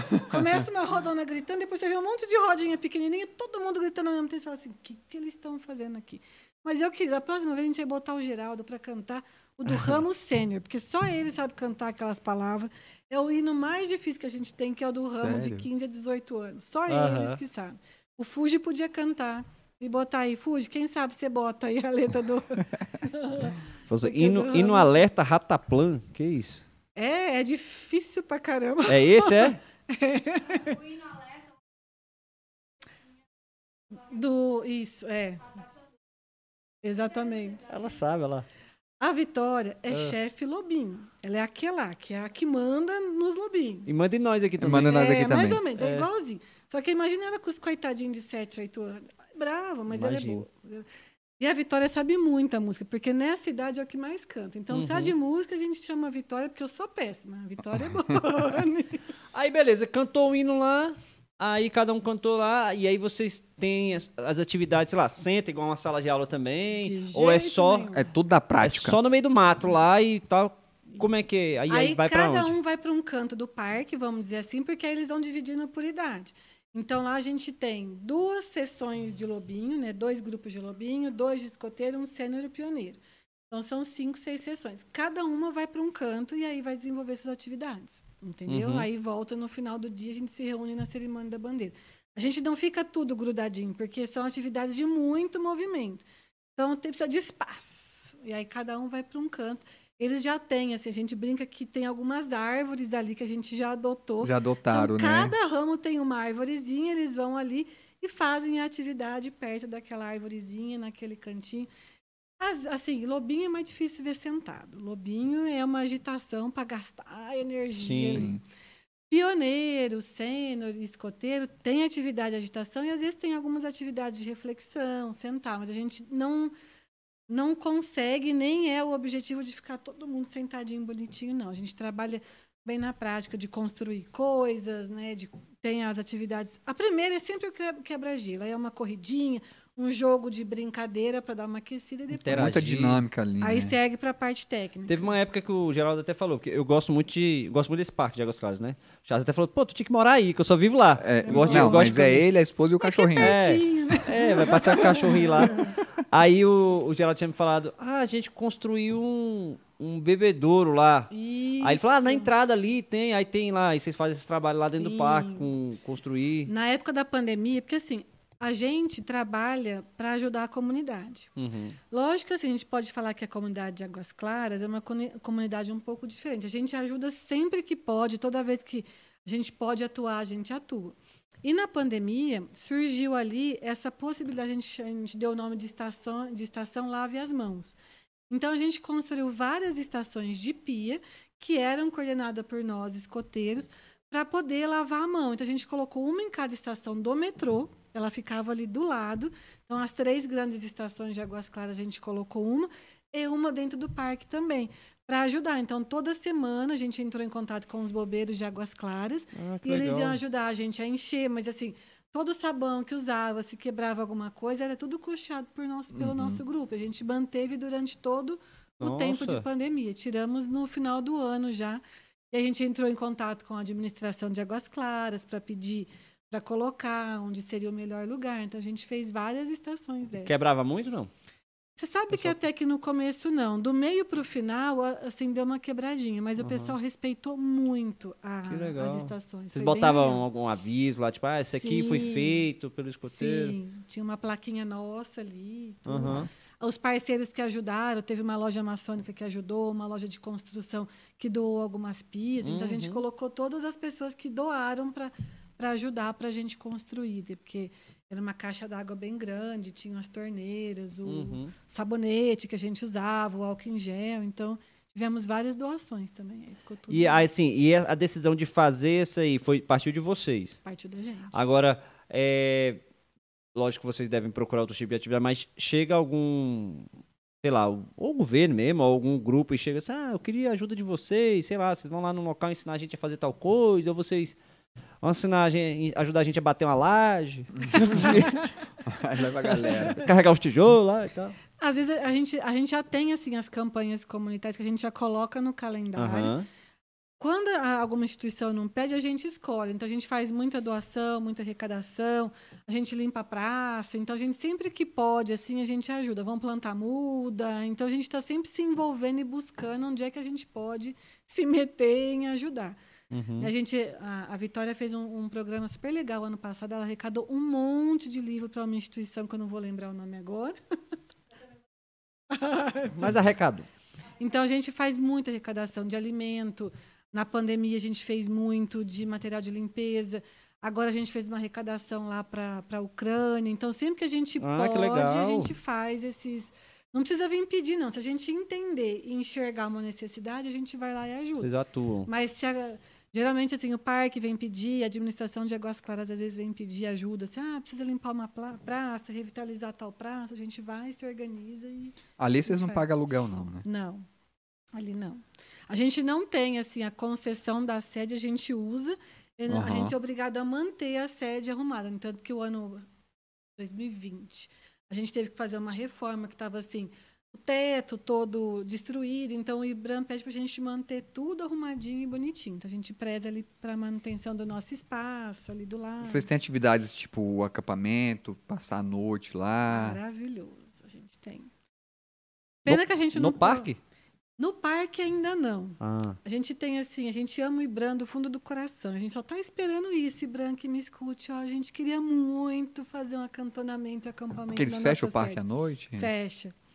Mas a gente já conseguiu, assim, um. aí não deixa vocês fazer lá dentro à noite. Fecha, mas não, não pode ficar lá dentro vocês. Porque o parque ecológico tem várias restrições, mas agora a gente tem assim um um relacionamento muito saudável com o Ibram, assim. Ele entendeu assim que o nosso papel ali é para ajudar. Então, até a gente está assim, para conseguir o nosso primeiro acampamento ali na, na sede. Eu venho aqui avisar o dia que a gente conseguir, porque isso vai ser um feito. Pois é. A gente está ali já há mais de 20 anos e nunca conseguiu Porra, acampar. 20 anos. E precisa, aí aquelas coisas, né? E precisa de quem para isso? É o administrador, é o administrador da cidade, é um deputado, é o governador, é o chefe do IBRAM. É o chefe do IBRAM. É o chefe do IBRAM autorizar, junto com o administrador do parque, autorizar a gente a fazer esse, esse acampamento. A administração do parque ela tá sob os cuidados também da administração de Águas Claras? Não, direto para o IBRAM. É direto com o IBRAM, Direto não tem pro nada a ver com a administração de Não, Águas Claras. Não tem nada a ver com a administração de águas Hum, e aí vocês e vocês não procuram assim, aí já é porque eu gosto da parte política, né? Sim. Já, não- já procuraram assim, ah, vou procurar um deputado para tentar apoiar a gente nesse Tem que sentido. aproveitar esse ano. É o ano de É o ano. Aí, ó. É porque eu ia chegar nesse ponto, que é, o- é o É. ano de conseguir essas coisas é agora. O que acontece é o seguinte: muda a presidência e a diretoria de tempos em tempos e todos os órgãos. Então, vocês estão do IBRAM, nós estamos conversando, estamos quase chegando nos finalmente. Aí muda. Dá três semanas vocês saem. A gente tem que começar de novo. A gente fica num looping assim que a gente está assim há algum tempo. Essa última administração do IBRAM, a gente conseguiu avançar bastante em termos assim de mostrar o nosso projeto educativo, de querer assim colocar algumas melhorias. A gente até vai fazer algumas coisas bem legais ali próximo da sede para cuidar. Então a gente conseguiu avançar. E foi essa última administração que deu essa abertura para a gente poder Mas, tentar. mas esbarra em quê? Boa pergunta. Tipo assim, quando. Porque. Aí eu, de novo, é uma dúvida assim, vai ter alguma coisa que eu não vou entender. Você chegar lá assim, ó, somos escoteiros, estamos lá 20 anos lá, a gente faz esse trabalho, a gente quer fazer um acampamento lá à noite. Não. Por quê? Por quê?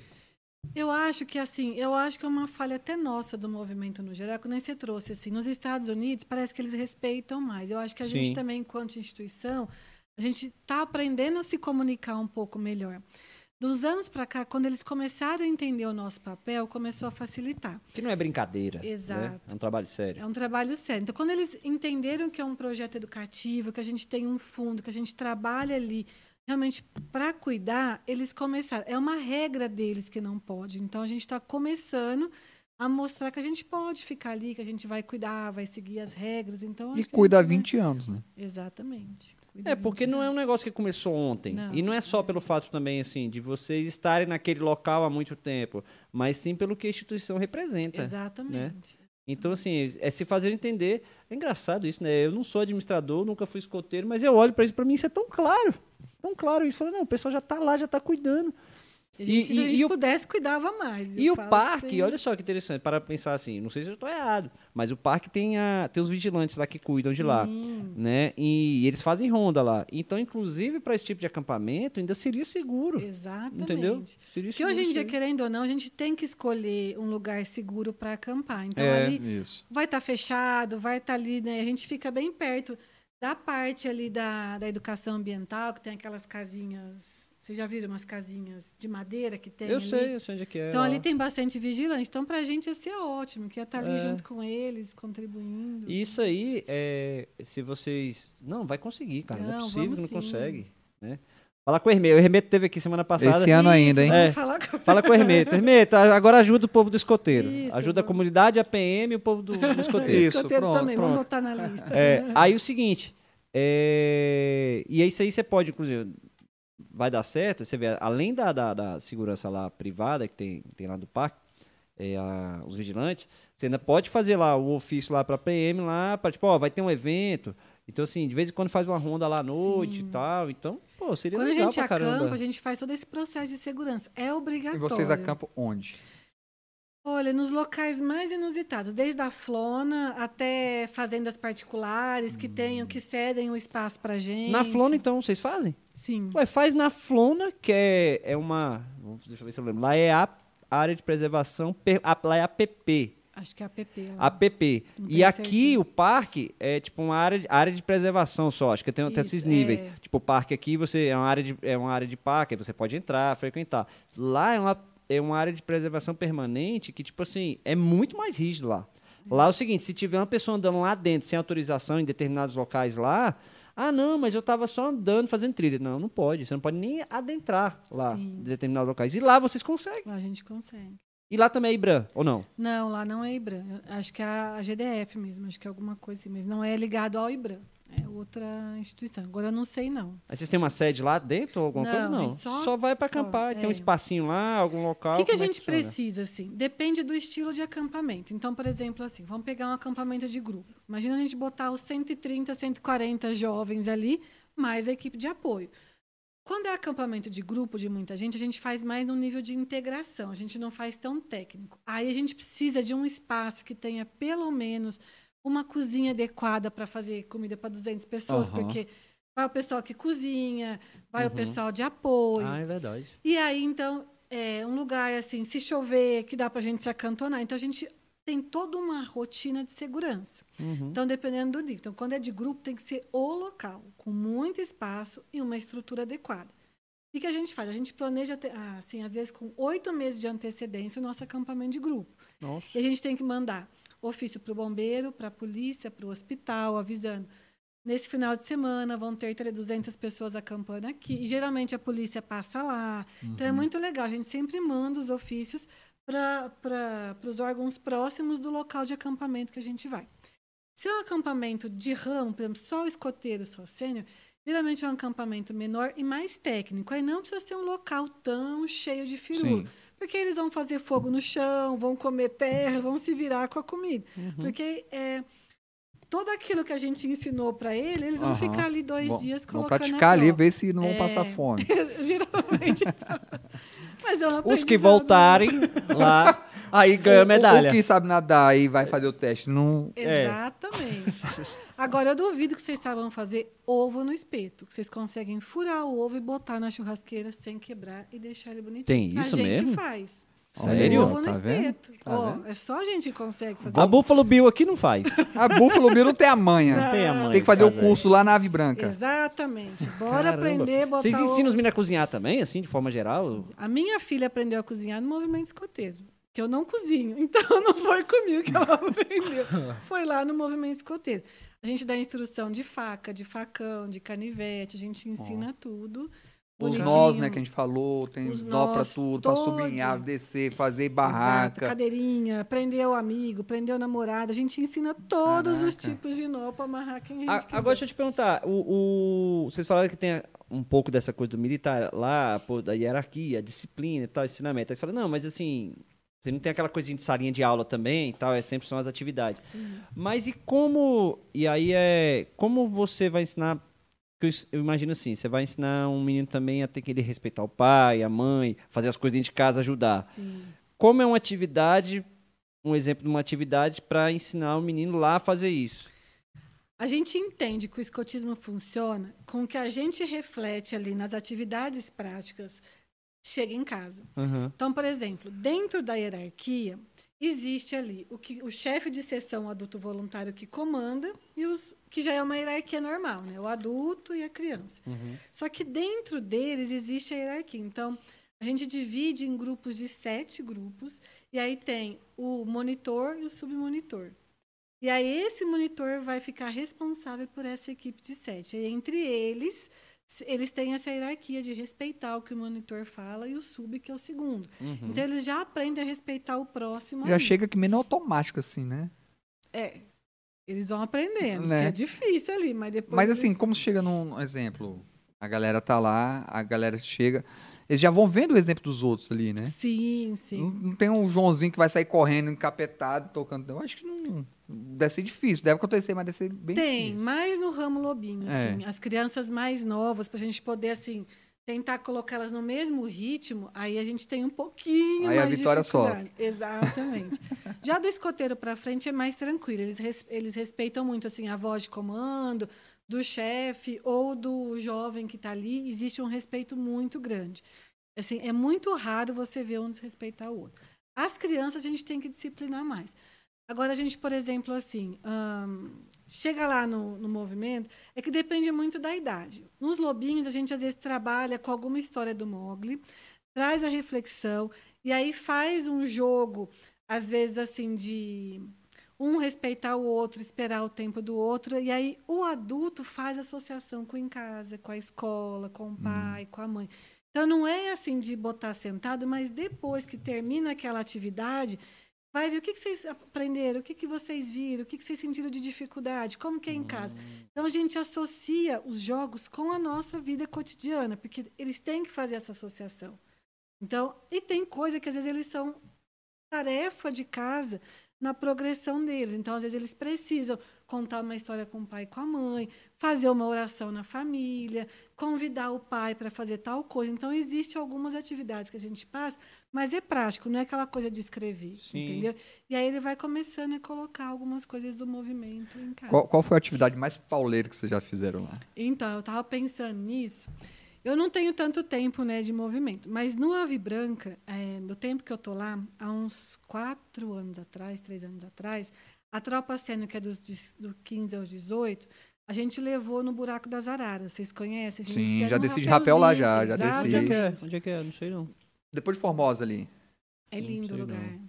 É lindo. Lindo, lindo. Entrei E na é- caverna, fui lá no buraco, tem um, Ah, sim, um sim. poção azul lá, zaca, é top Exa- demais. É assim, é um rapel de uns 80 metros, Isso. mais ou menos, de altura. Nossa, é alto. E aí a gente faz todo um, um treinamento. Então foi assim, a atividade final do ano de ciclo que eles escolheram. Então, um ano inteiro a gente teve que trabalhar com eles, resistência. Porque assim, Legal. o movimento, ele é um movimento educacional, Uhum. que é feito de jovem para jovem com o apoio dos adultos, com a colaboração. Então a gente constrói isso junto com os meninos. Então a gente faz um diagnóstico para trabalhar as habilidades, mas eles também escolhem algumas coisas que eles querem trabalhar. E aí eles escolheram essa atividade de final de ciclo, e aí eles mesmos construíram um planejamento. Então onde que nós vamos treinar? Como que a gente vai Legal. fazer? Que atividades que nós vamos trabalhar o, o físico? Eles foram atrás de bombeiro para ajudar a fazer, buscar instrução. Então, isso a gente cutuca, a gente faz a nossa parte, mas a gente estimula que eles Não é só corram levar, atrás. né? Eles tiveram que se planejar, atrasou dois meses, porque eles não estavam preparados. A gente faz eles refletirem se eles estão, se eles não estão. Aí eles foram. Mas eu já consigo perceber nisso aí do tipo assim, ah, você quer? Beleza, então você tem que fazer por onde? Exa é por Então, ah, você vai querer descer ou vai querer subir aquilo ali? Não, então você vai ter que construir a resistência para isso. Ah, você Exatamente. quer levar tantas pessoas para aquele lugar? Então você vai ter que se organizar para aí. isso. Isso. Que legal, Exato. cara. E aí eles se mobilizam, por exemplo. É uma atividade que custa. Porque, assim, é transporte que às vezes você tem que levar. Uhum. Eles passaram o dia porque eles descem um rapel, aí vão lá para dentro, vão nadar lá na gruta, né? Tem lá um... É lindo o lugar. Lá, lá, lá vocês aprendem rapel na, na ave branca? Então, dentro do grupo a gente não tem uma estrutura disso, mas se isso for necessário, a gente vai buscar os meios para poder fazer. Que no nosso caso, a gente fez parceria. Exatamente. desceu lá. É exatamente aqui, bem Acho que, ele, legal. acho que ele pendurou aqui só pra tirar foto. Eu dou é aula Cara, ele tirou a foto, aí tipo, já, já, já tirou, já tirou. Aí já- Se cagando com o coração saindo Aí- na boca. Aí tirou, ele sai. Ó, gente, eu fui fazer a vistoria, mas eu não desci, não. Eu não consegui. Eu não consegui descer, não. Eu tenho, eu sou, eu falo pra altura, sou É, no mas pé. é muito pessoal isso, assim. É. Aí já é uma coisa que é de cada um. E aí, né? que nem eu falei, e eles estão querendo fazer essa atividade de novo agora, não sei se é no mesmo lugar.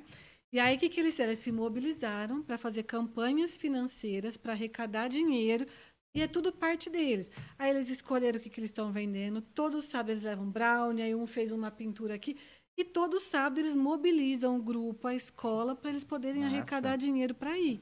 Então é legal, porque isso que a gente, é, a autonomia assim, sacou, quer fazer? Aqui próximo do Brasil tem muita coisa legal. Cachoeiro, Tem. Buraco das Araras. Dá tem um Poço Azul. Sim. Muita coisa. E aí são atividades que demandam né, uma Até mesmo a água mineral tem ali a trilha da capivara, Exato. né? Uhum, uhum. Agora teve saiu um grupo que eles foram para o Pico da Bandeira. Eu não sei onde é, mas eu sei que é um pouco mais longe. É uma, é uma caminhada mesmo de subir mesmo. Não é rapel, mas é um morro que você faz Ah, escalada. nessa subida eu levo só o drone e vai lá e volta e tá tudo certo. A tecnologia aí. É, é uma atividade bem legal, assim. né? Não sei se é assim a, maior, a mais hard, mas é uma atividade que exige muita coragem, exige muita, Muita preparação, técnica, muita muito. técnica. E logicamente a gente leva pessoas preparadas, né? Sim. Nós não temos as instruções para isso, então a gente contratou uma empresa para descer com equipamento novo. Então a gente tem todo um nível de segurança. Eu não posso ir lá comprar e eu mesmo aplicar. Eu não tenho Uhum. as NRs. eu- Então a gente tem que ter toda uma questão de segurança. Então aí tinha uma empresa para a descida toda preparada. E o resto é a gente, né? Assim, Uhum. caminhar ou voltar, mas E vocês, vocês têm um retorno, assim, do- dos pais? Tipo assim, ah, meu filho era problemático. Sim. Sei lá, vou levar pro escoteiro pra ver se dá jeito nesse menino. Aí, de repente, falou, nossa, aconteceu Olha, isso. eu tenho dois casos, assim, um até recente, faz uns 15 dias que eu ouvi, de um adulto que está querendo vir como voluntário agora. Ele tem, acho que, um filho de 9 anos. Ele foi membro do Ave Branca de, sei lá, de jovem, então, assim, há uns 20 anos. Porque Uhum. nosso grupo vai fazer 35 anos. Uhum. Então, ele foi membro lá uns 20 anos atrás. Há uns A Ave anos- Branca tem 35 anos. 35 anos. Em Águas Claras tem fazer 20. 20 e pouquinho, 23. Antigamente era onde?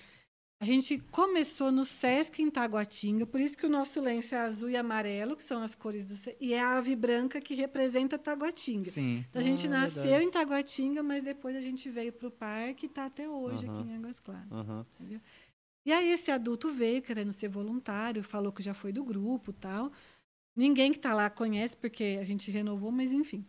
Ele falou: Olha, eu não sei se vocês vão saber quem eu sou, mas há uns anos atrás eu procurei vocês porque eu estava com uma situação muito complicada com dois sobrinhos meus. E o movimento foi tão importante para mim enquanto era jovem que eu achei que vocês poderiam ajudar. E eu estou aqui para dar o testemunho. Ele falou isso na frente de todos os pais. Que se não tivesse sido o movimento escoteiro, os meus sobrinhos tinham ficado perdidos na vida. E ele contando a diferença do sobrinho dele, que não fazia nada, e hoje entrou para a carreira militar e fez faculdade, e ele ali agradecendo o nosso acolhimento. Falou, a gente não tinha dinheiro, vocês acolheram os dois. Que Do jeito que, assim, eu vim aqui pedir a ajuda de, por favor, vocês acolherem tudo. Vocês deram apoio emocional, vocês, assim, cuidaram dos meus sobrinhos e hoje eles estão encaminhados por conta do grupo. Então, a gente ouvir isso, arrepia, porque eu nem sabia dessa história que ele tinha ido procurar e tudo mais, e você ouvir, né, que o... o- E os meninos falam, a gente ouve muito deles, mas você É, vê... vocês faz toda a diferença, com certeza, cara. Exato. Então, assim, é muito emocionante. Só Foi- o João 23 que não conseguiu me arrastar. Tu nem deu chance pra... Com a semana, trabalhando. Então acontece, assim. Eu, eu vi na minha filha, assim, que era extremamente tímida. Ela Sua come- filha tá lá, até- sua filha tá... Então, infelizmente ela saiu agora. Estamos eu e o pai dela, e ela agora eu falei. Você "Bom também dia." tá lá? Você, você também é do, do, do sistema? Ele demorou uns cinco anos para entrar, mas agora foi picado.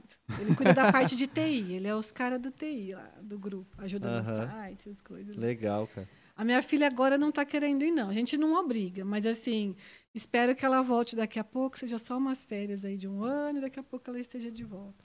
E acontece muito isso, assim, tem alguns jovens que, sei lá, satura, ou é o momento, assim, vestibular, essas coisas, depois Sim. volta. Então, Às vezes gente- carrega demais, né? É. Eu acho que até que a, eu não sabia que, que, digamos, ia, digamos, ali dos 7 aos 21, né? Isso. E é um período interessante, porque ali nos 7 anos ali tá começando para ir para adolescência, pega aquela fase da adolescência ali que vai ensinar ali, não, ó, é por aqui, ó, vamos seguir esse caminho, Sim. vamos aprender a se virar. Chegou nos 21, que aí justamente ele terminou o segundo grau ali com 18, vai começar a estudar, 21, aí fala, ó, consegue, não consegue? Ah, beleza, Exato. mas pelo menos se seguiu legal, tá de certa forma encaminhado, Sim. né?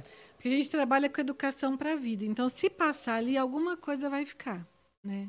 Então, assim, eu acho que assim, eu vejo na minha filha que ela ficou ali como escote, é, lobinho escoteiro, uns oito anos ali.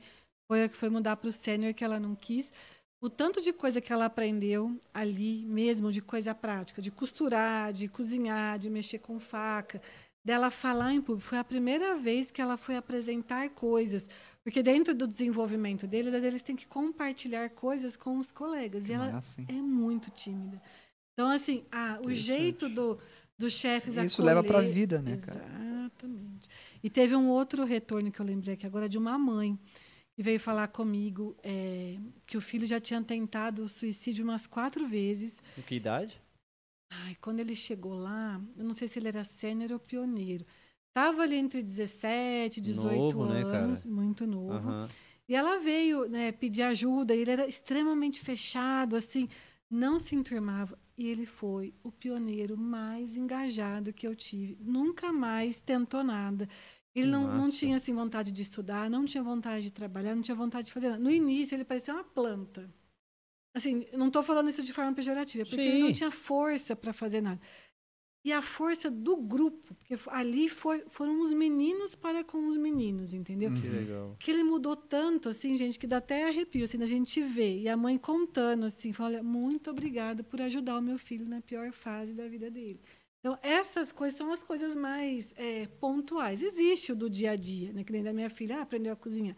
Mas esses, esses feedbacks da Um resgate, família, né? Essa parte do nossa, resgate. é. E assim, vocês trabalham com tantas crianças, deve ter tantas histórias de tipo que às vezes não Ah, voltam, né? Mas assim, o cara. É igual a história do, do Proerd lá na, na polícia, né? Tem vários, Exato, vários casos que os exato. caras não, não voltam, mas tem os outros que você fica sabendo que. Exatamente. que... E que é o que mais me encanta no movimento, porque ele não tem assim, ele é diverso. Você quer, vamos lá. A gente teve uma vez um, um jovem chefe que virou autista, ele quase não falava nada. Mas tinha dia, gente, que ele só de ficar ali e de ver a movimentação, e o pai dele ficava junto, porque ele tinha um grau de autismo elevado. Uhum. Lógico que a gente não consegue moldar todas as atividades ali, mas do jeito dele ele interagia parado, ele trocava um olhar ao outro com os meninos. E você vê o pai dele contando, a gente não percebia, mas o pai dele falando tanto que ele gostava de ir, ele ficava parado. Mas só dele estar ali, ele se sentia acolhido. Então é muita coisa assim, é bem bonito ver. A gente acerta sempre? Não, a gente dá umas erradas, a gente Uhum. erra muito, mas é assim, sabe aquele errar pequeno, corrigir rápido e Sim. acertar o Só erra quem curso? tá fazendo, né? Exatamente. Uhum. Então a gente erra bastante, mas a gente tenta errar em coisas pequenas, assim. Mas esses feedbacks, assim, marcam a gente. Legal pra caramba. Tem mais pergunta aí que você viu? Alguma não, coisa? eu acho que tudo já foi Né? respondido. Deixa Eu vi dar um- aqui, é, Bruce Rodrigues, conhece? Não, Não? Não sei se ele é de lá. Ele falou: escotismo faz muita diferença na vida dos jovens, principalmente nas comunidades carentes. Sim. Fez muita diferença na minha. Tenho muita gratidão por cada experiência de vida que o escotismo me pro- proporcionou. Ele falou aqui interessante, ele puxou aqui um assunto a respeito das comunidades carentes. É, vocês fazem esse trabalho também de visitar, de tentar trazer Sim, de, um sim. menino de lá. A gente trabalha hoje com o escotismo perto de casa, por isso que o DF tem bastante. Então a gente tem alguns grupos que eles são bem voltados à comunidade carente mesmo. Uhum. E aí, assim, ele fa... a gente faz um- uma diferença pequena em Águas Claras. Tem grupo que faz uma diferença grande. Assim, de ser a única fonte de discussão de valor numa comunidade violenta, de você se sentir protegido ali, de achar que não tem violência, e até, assim, onde tem muito tráfico, essas coisas, eles respeitam o movimento e falam, ali ninguém mexe. Então, quando você passa por ali, você às vezes aprende valor e por algum jeito a sua família não está não tá conseguindo te dar aquela segurança. A rede de apoio que a gente cria no movimento, de um ajudar o outro, é fantástico. Então, tem alguns grupos que fazem muito mais diferença que nem o Bruce falou. A gente faz aqui em Águas Claras, mas essas de comunidade carente, nossa, faz, Faz. muita diferença. Eu imagino, porque eu, eu até penso o seguinte, que talvez um, um- um- alguns grupos de fato, principalmente comunidade carente, talvez até utilizem mesmo, e seja muito importante utilizar um pouco como um pouquinho de creche também. Exatamente. E eu acho que é, às vezes a mãe, pai, precisa sair naquele momento ali para trabalhar e, ou, ou, é, precisa que aquele menino esteja tanto na rua ali, porque infelizmente é, tem uma tendência maior que em comunidades carentes você tenha é, mais uma, como é que fala, É, que aquelas crianças sejam mais puxadas para coisas aviãozinho ali do tráfico, alguma Isso, coisa, para um isso. dinheirinho, uma coisa e aí tá Exato. numa atividade como Desvia essa. esse foco aí, cara, e Exatamente. só ajuda uma molecada. É, e aí vocês incentivando ali é, essa, essa questão da hierarquia, disciplina, o esporte, né? Vocês Exato, fazem é atividade de esporte também faz. lá. O escotismo ele é muito parecido com esse resgate, porque eu acho que o esporte também é uma outra coisa que resgata muito a gente, coloca a gente também numa disciplina. É muito parecido, Uhum. Sabe? A consequência do escotismo com aquele que vai para o esporte. Você tem que respeitar ali, tem que treinar, tem que se dedicar, tem que se esforçar. O escotismo é muito parecido. Vocês fazem eventos internacionais também, assim? De... Fazemos. Isso. A gente faz assim, pan-americano e mundial. Ah, Agora o próximo é em 2023 na Coreia, que a gente chama de Jamboree, que é Encontro dos Escoteiros Mundiais, Uhum. né? E Jancan, que é da, da América aqui, Sim. né? E aí o próximo, a gente teve o nosso Jancan no final de 2020, de 2019, agora eu não sei, que foi em Foz do Iguaçu, que foi agora, né, aqui que na, massa. e agora a gente tem 2023 na Coreia. Então, assim, Uhum. eu nunca fui, não. Né? Mas, assim, quem foi é uma experiência, assim, inesquecível você conversar. Porque, gente, é ali você se inteirando e não falando nada, e aquelas línguas tudo misturadas, e você se. Se então, os jovens que passam por isso trazem uma experiência maravilhosa. É muito bom. E nesses encontros, quando, quando acontece assim, é, tem atividades também ou é só para troca de experiência? Não, é atividade o tempo todo. São atividades mais recreativas, que a gente não vai ali para aprimorar a técnica, não. Num seminário, uma coisa assim, não. Ó, na, nos encontros de jovem não tem seminário. Vai ter seminário nos nossos encontros de adulto, porque a gente tem que alinhar conceitos, a gente tem que alinhar toda essa parte da política, da, Uhum. né, do método que a gente trabalha. Com o jovem é 100% prático. A gente faz rodas de conversa em volta da fogueira, às vezes, mas muito mais no ramo pioneiro, dos 18 ao 21. A gente trabalha temas que eles querem trabalhar de reflexão. Então, é uma roda mesmo, falando. Aí eles trazem questões assim que estão na cabeça deles, assim, ah, é sobre gênero, é sobre política. Aí é aquelas discussões de jovem coordenada, né, monitorada ali por um adulto. Mas são rodas de conversa. Nos ramos é, de idade menor, não. É, é jogo mesmo, é interação, é um social coordenado.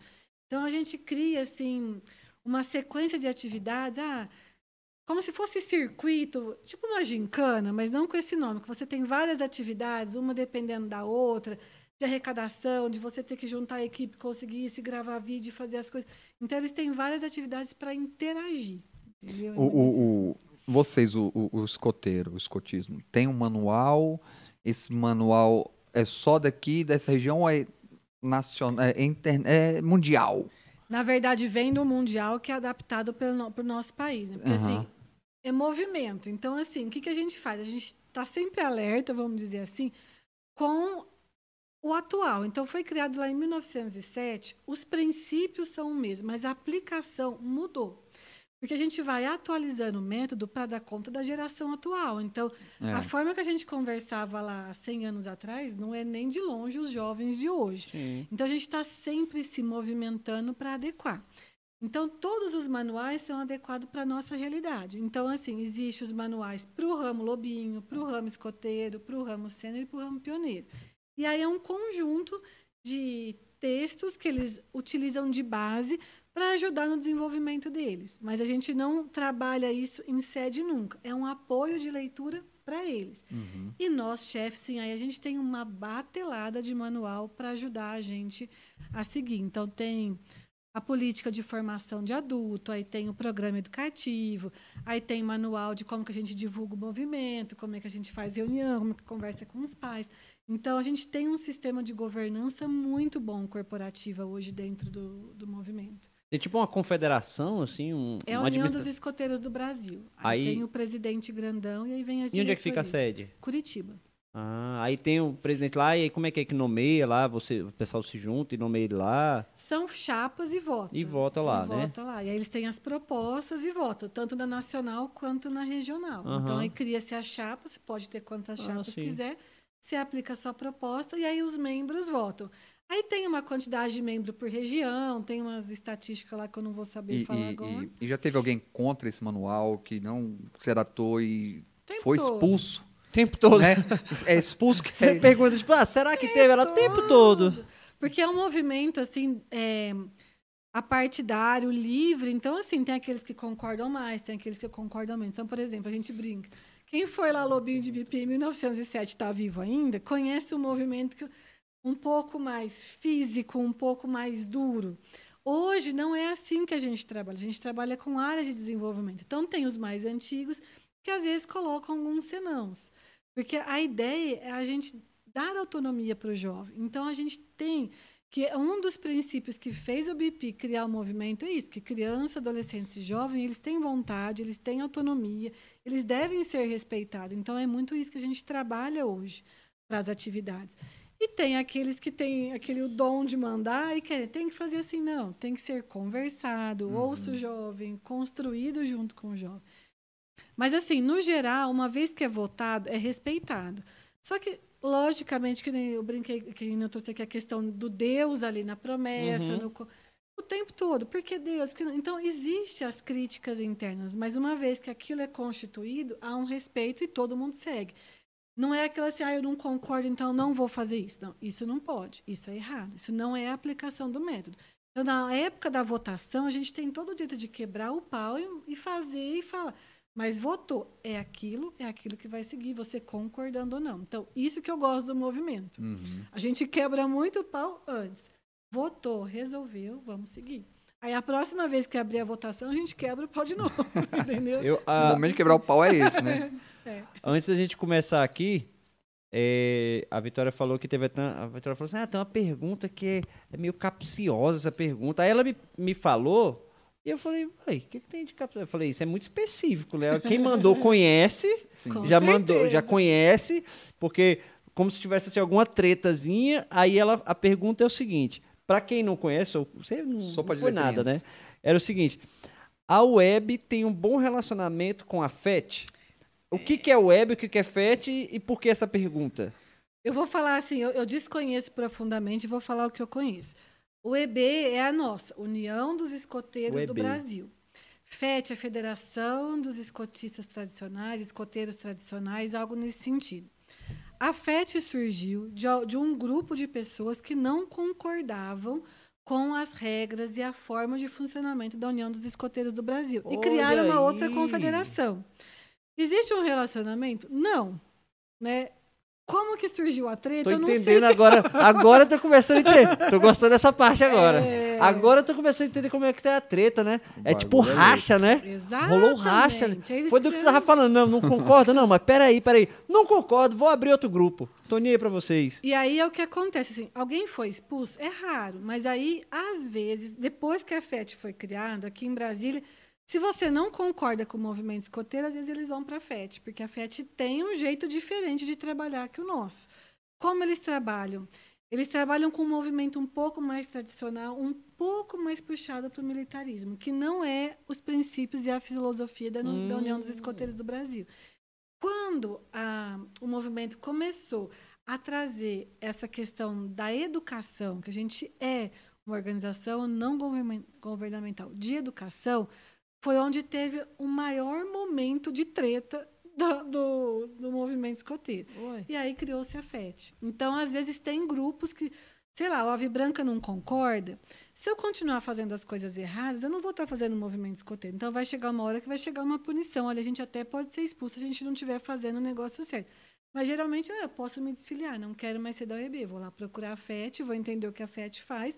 E se o que eu, que eu entender que é escotismo é a FET, embora assim, é, ainda está na justiça, o, o nome escoteiro só pode ser usado pela União dos Escoteiros do Brasil. A FET não poderia usar esse nome. Então, não sei Lá como é é tá. FET é o que mesmo? Desculpa. É Federação dos Escoteiros Tradicionais? Ou do- como é que é? É, acho que é isso mesmo, dos escoteiros tradicionais. Essa palavra escoteiro não pode ser usada por nenhuma outra associação, a não ser pela nossa. União Aham. dos Escoteiros E do se usar? Tá na justiça, eles estão usando. Vai pro pau, vai pra justiça. Entendeu? Tá lá. Teoricamente, como se fosse a patente fosse nossa. Mas não sei se tem, como é que é isso, entendeu? Mas teoricamente os escoteiros oficiais. E assim, você consegue me dizer assim, alguma. Ah, o que foi o pivô do que eles não, não concordaram especificamente? Ah, um ponto específico? Quais pontos mais não cruciais? sei não, povo da FET, do escoteiro que souber, bota aí no chat. acho que eu não sei não. Mas Ah. eu acho que foi muito isso, assim, que Porque você falou da parte de educação, eu falei, mas. É porque eles é, antigamente tinha menos regras. Então, assim, fazia-se mais atividades mais arriscadas. É, por exemplo, você falou, deu uma orientação para um jovem, pediu para a patrulha fazer tal coisa. Se eles não respeitarem aquilo, eles mandavam pagar flexão, correr, enfiar a cabeça na água, coisas assim de trotes, vamos dizer, Hum, que isso não é educacional. hum. E antigamente, quando começou, existiam algumas coisas. É, assim. isso é, isso é bem militar mesmo. Exato. E eles acham que isso faz parte, que isso ajuda a educar. Eles entendem isso como algo positivo. Entendi. A União dos Escoteiros do Brasil não entende isso como educacional e positivo. Então foram pequenas coisinhas de Quando alguém, sei lá, pede fazer uma atividade lá, vocês, e aí não cumpre ou tá desobedecendo muito, o que, que vocês fazem? A gente sempre chama para conversar e existe algumas sanções ali, mas a gente não põe de castigo, a gente não deixa a pessoa não não participar. A gente traz para Nem, reflexão. nem 20 flexõezinhas, só pra dar uma sacudida. E- só pra sacudir o cérebro um pouquinho, não. Nada. Então só conversa e tal, aí vai. Aí lá no deles é mais essa parte militar. do Tipo, ó, não. Era, né? Não Vacilou, como corre tá daqui hoje. até lá, não sei o que, traz aquela coisa, paga a Vamos flexão. correr uns 20 quilômetros, depois você volta. Vai pensar correndo. Entendi. Então, mas aí você falou Mas que não lá sei, no né? começo do escoteiro, lá quando começou, é, o criador é o mesmo BP. BP. Ele, ele como, por ser militar, ele possivelmente tinha mais essa coisa militar. E vocês foram ajustando um pouquinho pra cá. Ele mesmo foi ajustando O aí, né, próprio quando- criador. O próprio criador foi entendendo. Porque ele foi trazendo algumas coisas. Ele não, o BP, assim, ele sempre foi um militar diferente. Ele sempre teve um, um quê com as artes, de entender o comportamento. Então, ele não era aquele militar bravo. Uhum. Ele tinha uma rigidez de disciplina muito grande. E aí ele foi vendo que funcionava ou não desse processo. Então foi uma tentativa e erro mesmo no início, até que ele chegou nesse programa. E, e nessas atividades de vocês, vocês têm os primeiros socorros. Sim. Já teve que usar? Já. Assim, quando a gente tem chefes, adultos voluntários e pais que são da área da saúde, a gente recorre a eles primeiro. Sim. Mas a gente faz as especialidades e as oficinas de primeiros socorros. No nosso grupo, não, mas teve um caso, foi aqui no DF, acho que uns quatro anos atrás, que o menininho, um lobinho, ele devia ter sete, oito anos, ele conseguiu salvar a avó de um engasgo. A avó, tava ele e a avó em casa. Eita. E ele, com o treinamento de primeiros Ó. socorros que ele teve no escoteiro, a avó não morreu. Gente, isso me arrepia. Que então, legal, assim, cara. a gente tem que usar, assim, graças a Deus, hoje, com o nível de, de segurança que a gente tem nas atividades, a gente não está precisando usar nesse nível. Que bom. Mas imagina o lobinho que conseguiu salvar a avó de um engasgo Porra. com treinamento. Aconteceu aqui uns quatro, eu não lembro o nome dele, não. Gente, o menino é um cotoquinho, assim, coisa mais fofa. Você sabe dizer o que, que, que ele fez?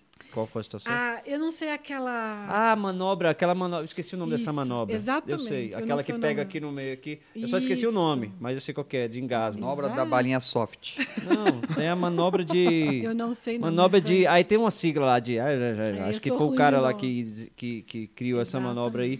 E aí.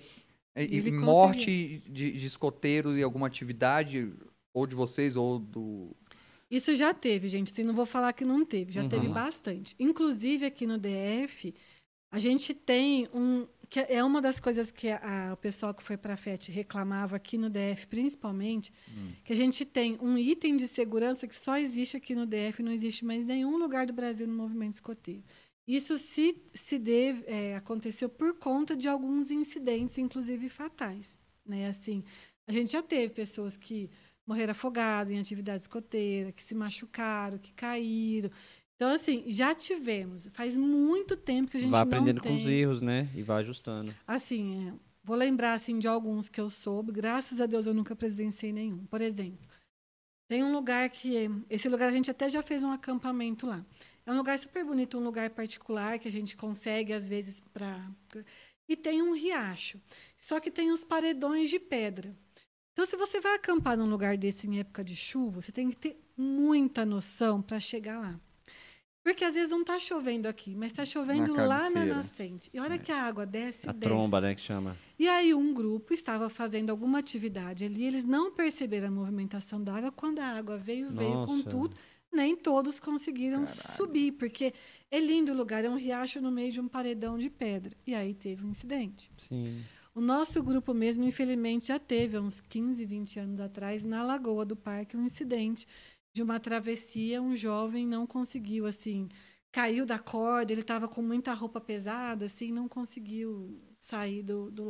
Então, aconteceram situações assim, graças a Deus. E aí, por conta disso, a gente teve que enrijecer esse processo de segurança. Sim, sim. Então a gente tem, que nem o meu caso, a minha função no grupo é avaliar todas as atividades.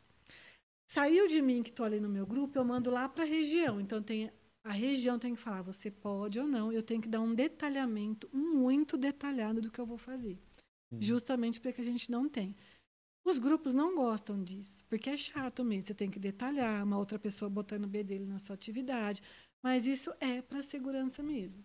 Entendeu? Porque a gente já teve incidentes, não só aqui, no Brasil É, como um Quanto todo. mais pessoas a- analisando aquilo ali, pra evitar o máximo os Exatamente. riscos, que, É né? várias cabeças pensando para poder É, minimizar. você imagina, você vai fazer uma atividade com criança lá, menina de 8, 10 anos lá. Exatamente. E isso mesmo correndo pra quanto é lado. Cada grupo desse. É, é, chama é chefe de cada grupo, assim, esse- dos lobinhos. É ch- Aquelá chama o chefe da sessão. Chama o quê? Aquelá, Significa o quê? Que é o que manda na alcateia. É o- Ah. o, lobo mais velho e mais sábio da alcateia. É o E, e esses grupos aí são até quantos crianças assim? Cada um toma de conta ali? Então, o certo seria ter pelo menos uns seis adultos. é, Assim, cuidando. Ah, é mais de um. Tem Sim. que ser, pelo amor de Deus. Imagina você ter ali quase 30 crianças, 20 e poucas crianças Não dá, ali. não. O certo era que tivesse pelo menos uns seis adultos. Hoje a gente trabalha com três lá, Uhum, né, que é o que a gente consegue, três em cada grupo. uhum. Mas assim, quanto mais adulto, melhor, porque você observa mais, você dilui as atividades, que nem, ah, é só um dia na semana? É, a gente está lá de sábado à tarde. Só que as atividades são preparadas. Mesmo que seja é, no começo do ciclo, na semana eles checam se vai dar para fazer ou não, se não tem que fazer nenhum tipo de ajuste, se o material está separado. Tem que conversar assim. Aplicou a atividade hoje, eles têm que conversar se deu certo, se não deu. Então, os chefes estão o tempo todo se conversando. Então, não é só no sábado. Quanto mais pessoas ali olhando, ajudando a pensar, dilua. Tem que botar presença, tem que colocar lá a vida dos menininhos no, no sistema que a gente tem, que é a vida escoteira deles. E eu vou te falar, eu, eu. Aí eu posso falar, eu vejo que. Que realmente é um, é um trampo, assim. A, a Vitória que frequenta muito aqui em casa, então ela vem pra cá, às vezes passa um, um dias aqui com a gente e tal. Aí eu vejo ela, não, tem que fazer aqui o, a- a- a, o relatório, não sei, tem que desenvolver aqui as atividades que eu vou fazer não sei quando, tal, tem que ver e tal, o pessoal lá. E aí ela, fora a, a universidade dela, que já é um trampo do caramba, Exatamente. e fora ficar pagando sapo pra gente aqui no podcast também, chamar a atenção da gente. Aí isso aí eu vejo que é um trampo gigante, né? E elas, têm, elas fazem, mandam para mim, eu olho antes da atividade, aí chegar lá no sábado eu olho se elas estão fazendo tudo certinho. Ainda vai conferir. aquilo. Para garantir que aquelas habilidades, que aquele objetivo seja Tem quantos alcançado. grupos aqui no de Águas Claras? Três. A gente tem o nosso, que é o Ave Branca, que é o mais antigo. Aham. A gente tem o Grupo Escoteiro de Águas Claras, que fica dentro da sede do metrô, sabe ali onde eles fazem a manutenção, ali em cima? Sei, sei. Ali tem um grupo. E tem os mosqueteiros que fazem ali perto da gente, de onde a gente fica, lá no parque de manhã. São Aham. os três Mas nesse do sábado à tarde lá, aí tá- é o Ave Branco, mas tem quantas, sei lá, quantos grupinhos, não sei, São dois, quatro, como é que seis chama? sessões. Como é que seria o nome? Sessões. Sessões. São Sessões. seis? Então, beleza, ela fez o trabalho dela lá, ela, ela uma tá, sessão, ela fica com uma sessão. tá com os lobinhos lá. Aí ela e mais, sei lá, mais dois adultos que estão com ela né, ali com as 30 crianças. Isso. E aí tem seis sessões desse tipo.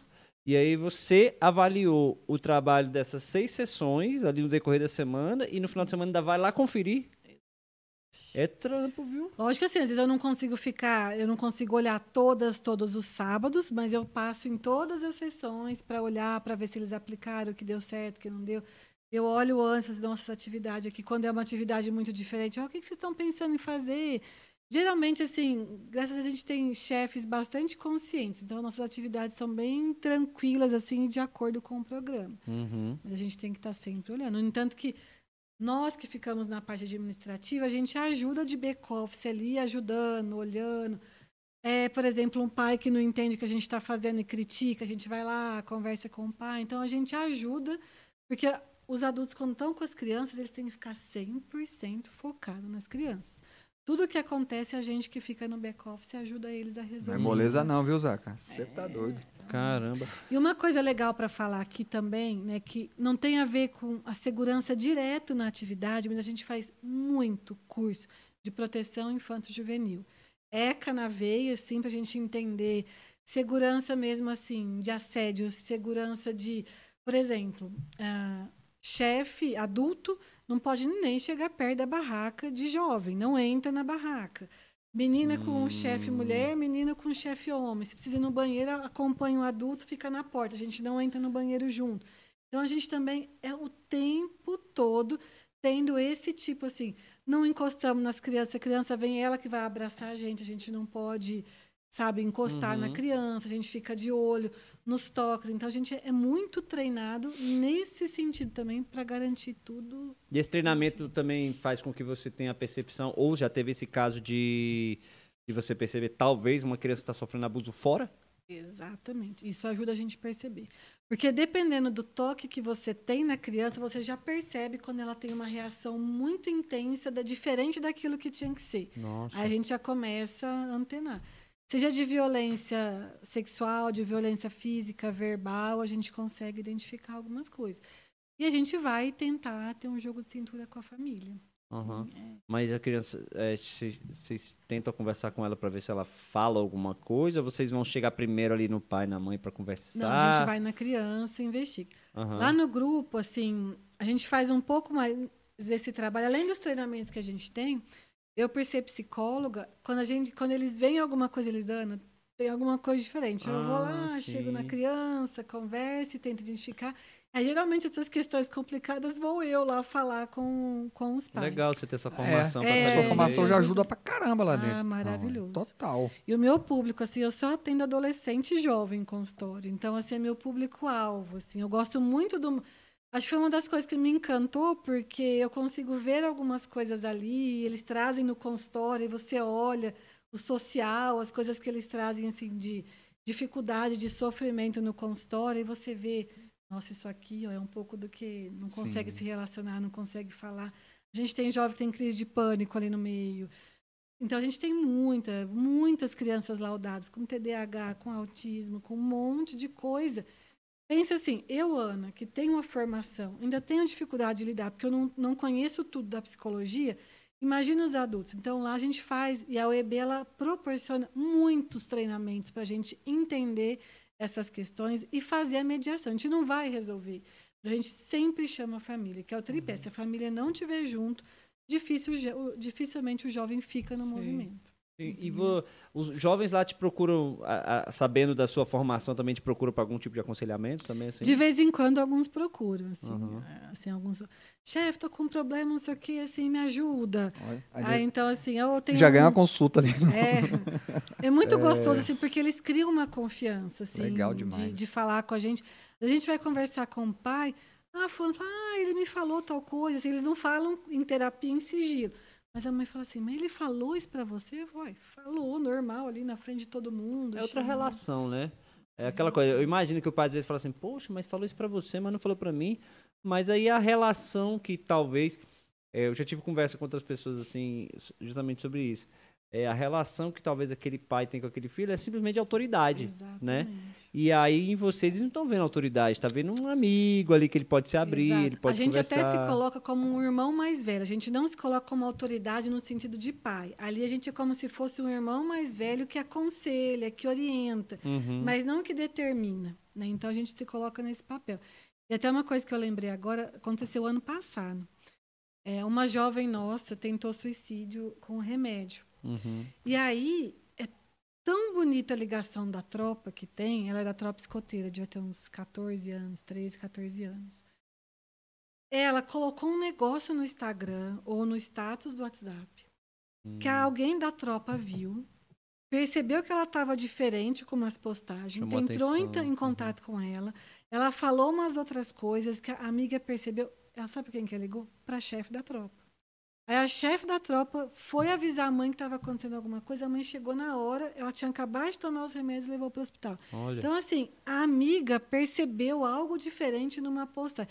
Então, é tão bonita a ligação. Eu sei que Legal. são casos, assim, ruins, Aham. mas é, é muito isso. Assim, a confiança foi na chefe lá da é, o, tropa. que- é o que a Vivi falou, a Vivi que esteve aqui com a gente, falou desses sinais que a pessoa que tá com problema. É, a colega nossa Exato, psicóloga que teve é, aqui. Exatamente. Ela é falou- sutil, gente. É, a sutil. gente perguntou pra ela sobre esse negócio do, tipo assim, nossa, mas foi do nada. Ela, pô, será que foi do nada? É. Aí eu falei, pô, mas e aí? Aí ela falou de umas coisas que pra mim, na hora que ela falou, deu estalo. Ela falou assim, pô, a pessoa começa a se despedir nas pequenas coisas. E ela foi dando exemplos, aí eu falei, caramba, é verdade. Exatamente. Verdade. Quando ela falou aquela coisa que parecia que não era nada, virou uma coisa grande, assim. Eu falei, nossa, realmente. E a gente, como pai, se eu me coloco, eu tenho uma filha de 16 anos. Às vezes, a nossa correria, a gente não percebe mesmo. Não é porque a gente é um pai muito ruim. A gente tem que ficar mais atento. Porque a gente, principalmente na adolescência, a gente não sabe o que é normal. Porque é uma fase de transição, é uma fase de altos e baixos, que eles estão se ajustando. Então, a gente tem dificuldade de saber o que é normal do ajuste, o que já não é normal e que merece um holofote para a gente Hum. cuidar. E às vezes os nossos filhos se fecham de tal forma que a gente, para acessar, às vezes de um, de um acesso um pouco brusco, que eles se fecham mais ainda. Então, às vezes, os amigos ali, por ter essa intimidade, vão perceber, às vezes, mais que a gente. Não deveria, a gente tinha que estar bem atento. É. Mas, às vezes, os jovens entre si conseguem. São é, relações observar. diferentes, é normal. Exatamente, Não tem. exatamente. São barreiras que às vezes são criadas por alguns motivos que. É. O pai vai ter um tipo de barreira, o amigo vai ter outro tipo de Sim, barreira. Eu acho que é sim. normal Exatamente. isso. Que às vezes o pai acha meio estranho assim, pô, mas falou com você, mas uma relação É, é diferente, né? diferente. Eu vi um, um cara que. Eu esqueci o nome dele, cara que dá curso aqui em Brasília, eu acho. Que ele falou uma vez assim. O filho dele falou alguma coisa. Ah, porque, pô, você tem que ser meu amigo. O pai dele falou. E aí, é até impactante quando ele fala assim. Ele falou assim: você nunca mais olhe pra mim e fala que eu sou seu amigo. Uhum. Você nunca mais fala isso pra mim, que eu não sou seu amigo. Aí eu falei: eita, o cara falou isso pro filho. Aí ele falou assim: eu sou seu pai. Porque o seu amigo não vai de madrugada te buscar na festinha. O seu amigo não te dá um dinheirinho pra você sair. Uhum. O seu amigo não te dá casa, comida, roupa lavada. Aí ele foi falando várias coisas. Eu falei, é, é verdade, o amigo realmente não faz isso, né? Então é o pai. Ele falou, então você não me rebaixe ao seu. Aí eu entendi. Eu falei, então você não me rebaixe ao seu amigo. Eu sou muito mais do que o seu São amigo. relações muito É. diferentes. O pai ex- exerce uma autoridade, mas não precisa ser autoritário. Ele tem É. que ter. E é assim, gente, o jovem de hoje, que é o que é mais desafiador para a gente no movimento em qualquer lugar, ele só respeita se ele sentir que você merece o respeito. Você pode ter o título maior que você tiver. Eles só vão respeitar você mesmo se você for sincero Uhum. e estabelecer essa relação de confiança com ele. Se não, esquece. Então, o pai, a gente tem essa relação, mas é de autoridade, mas não precisa ser autoritário. A gente pode escutar, a gente pode conversar, mas vai ter hora que a gente vai ter que impor. Diferente do amigo que vai ali, não vai. Às vezes a gente precisa ser um pouco mais duro. Uhum. E a gente vai errar também como pai, como. É. Então, De novo, é aquela coisa que eu falei, só tá errando quem tá fazendo alguma coisa, né? Quem não quer Exatamente. errar, fica parado, né, Charlão? É isso. exatamente. Charlão, mais alguma coisa aí, cara?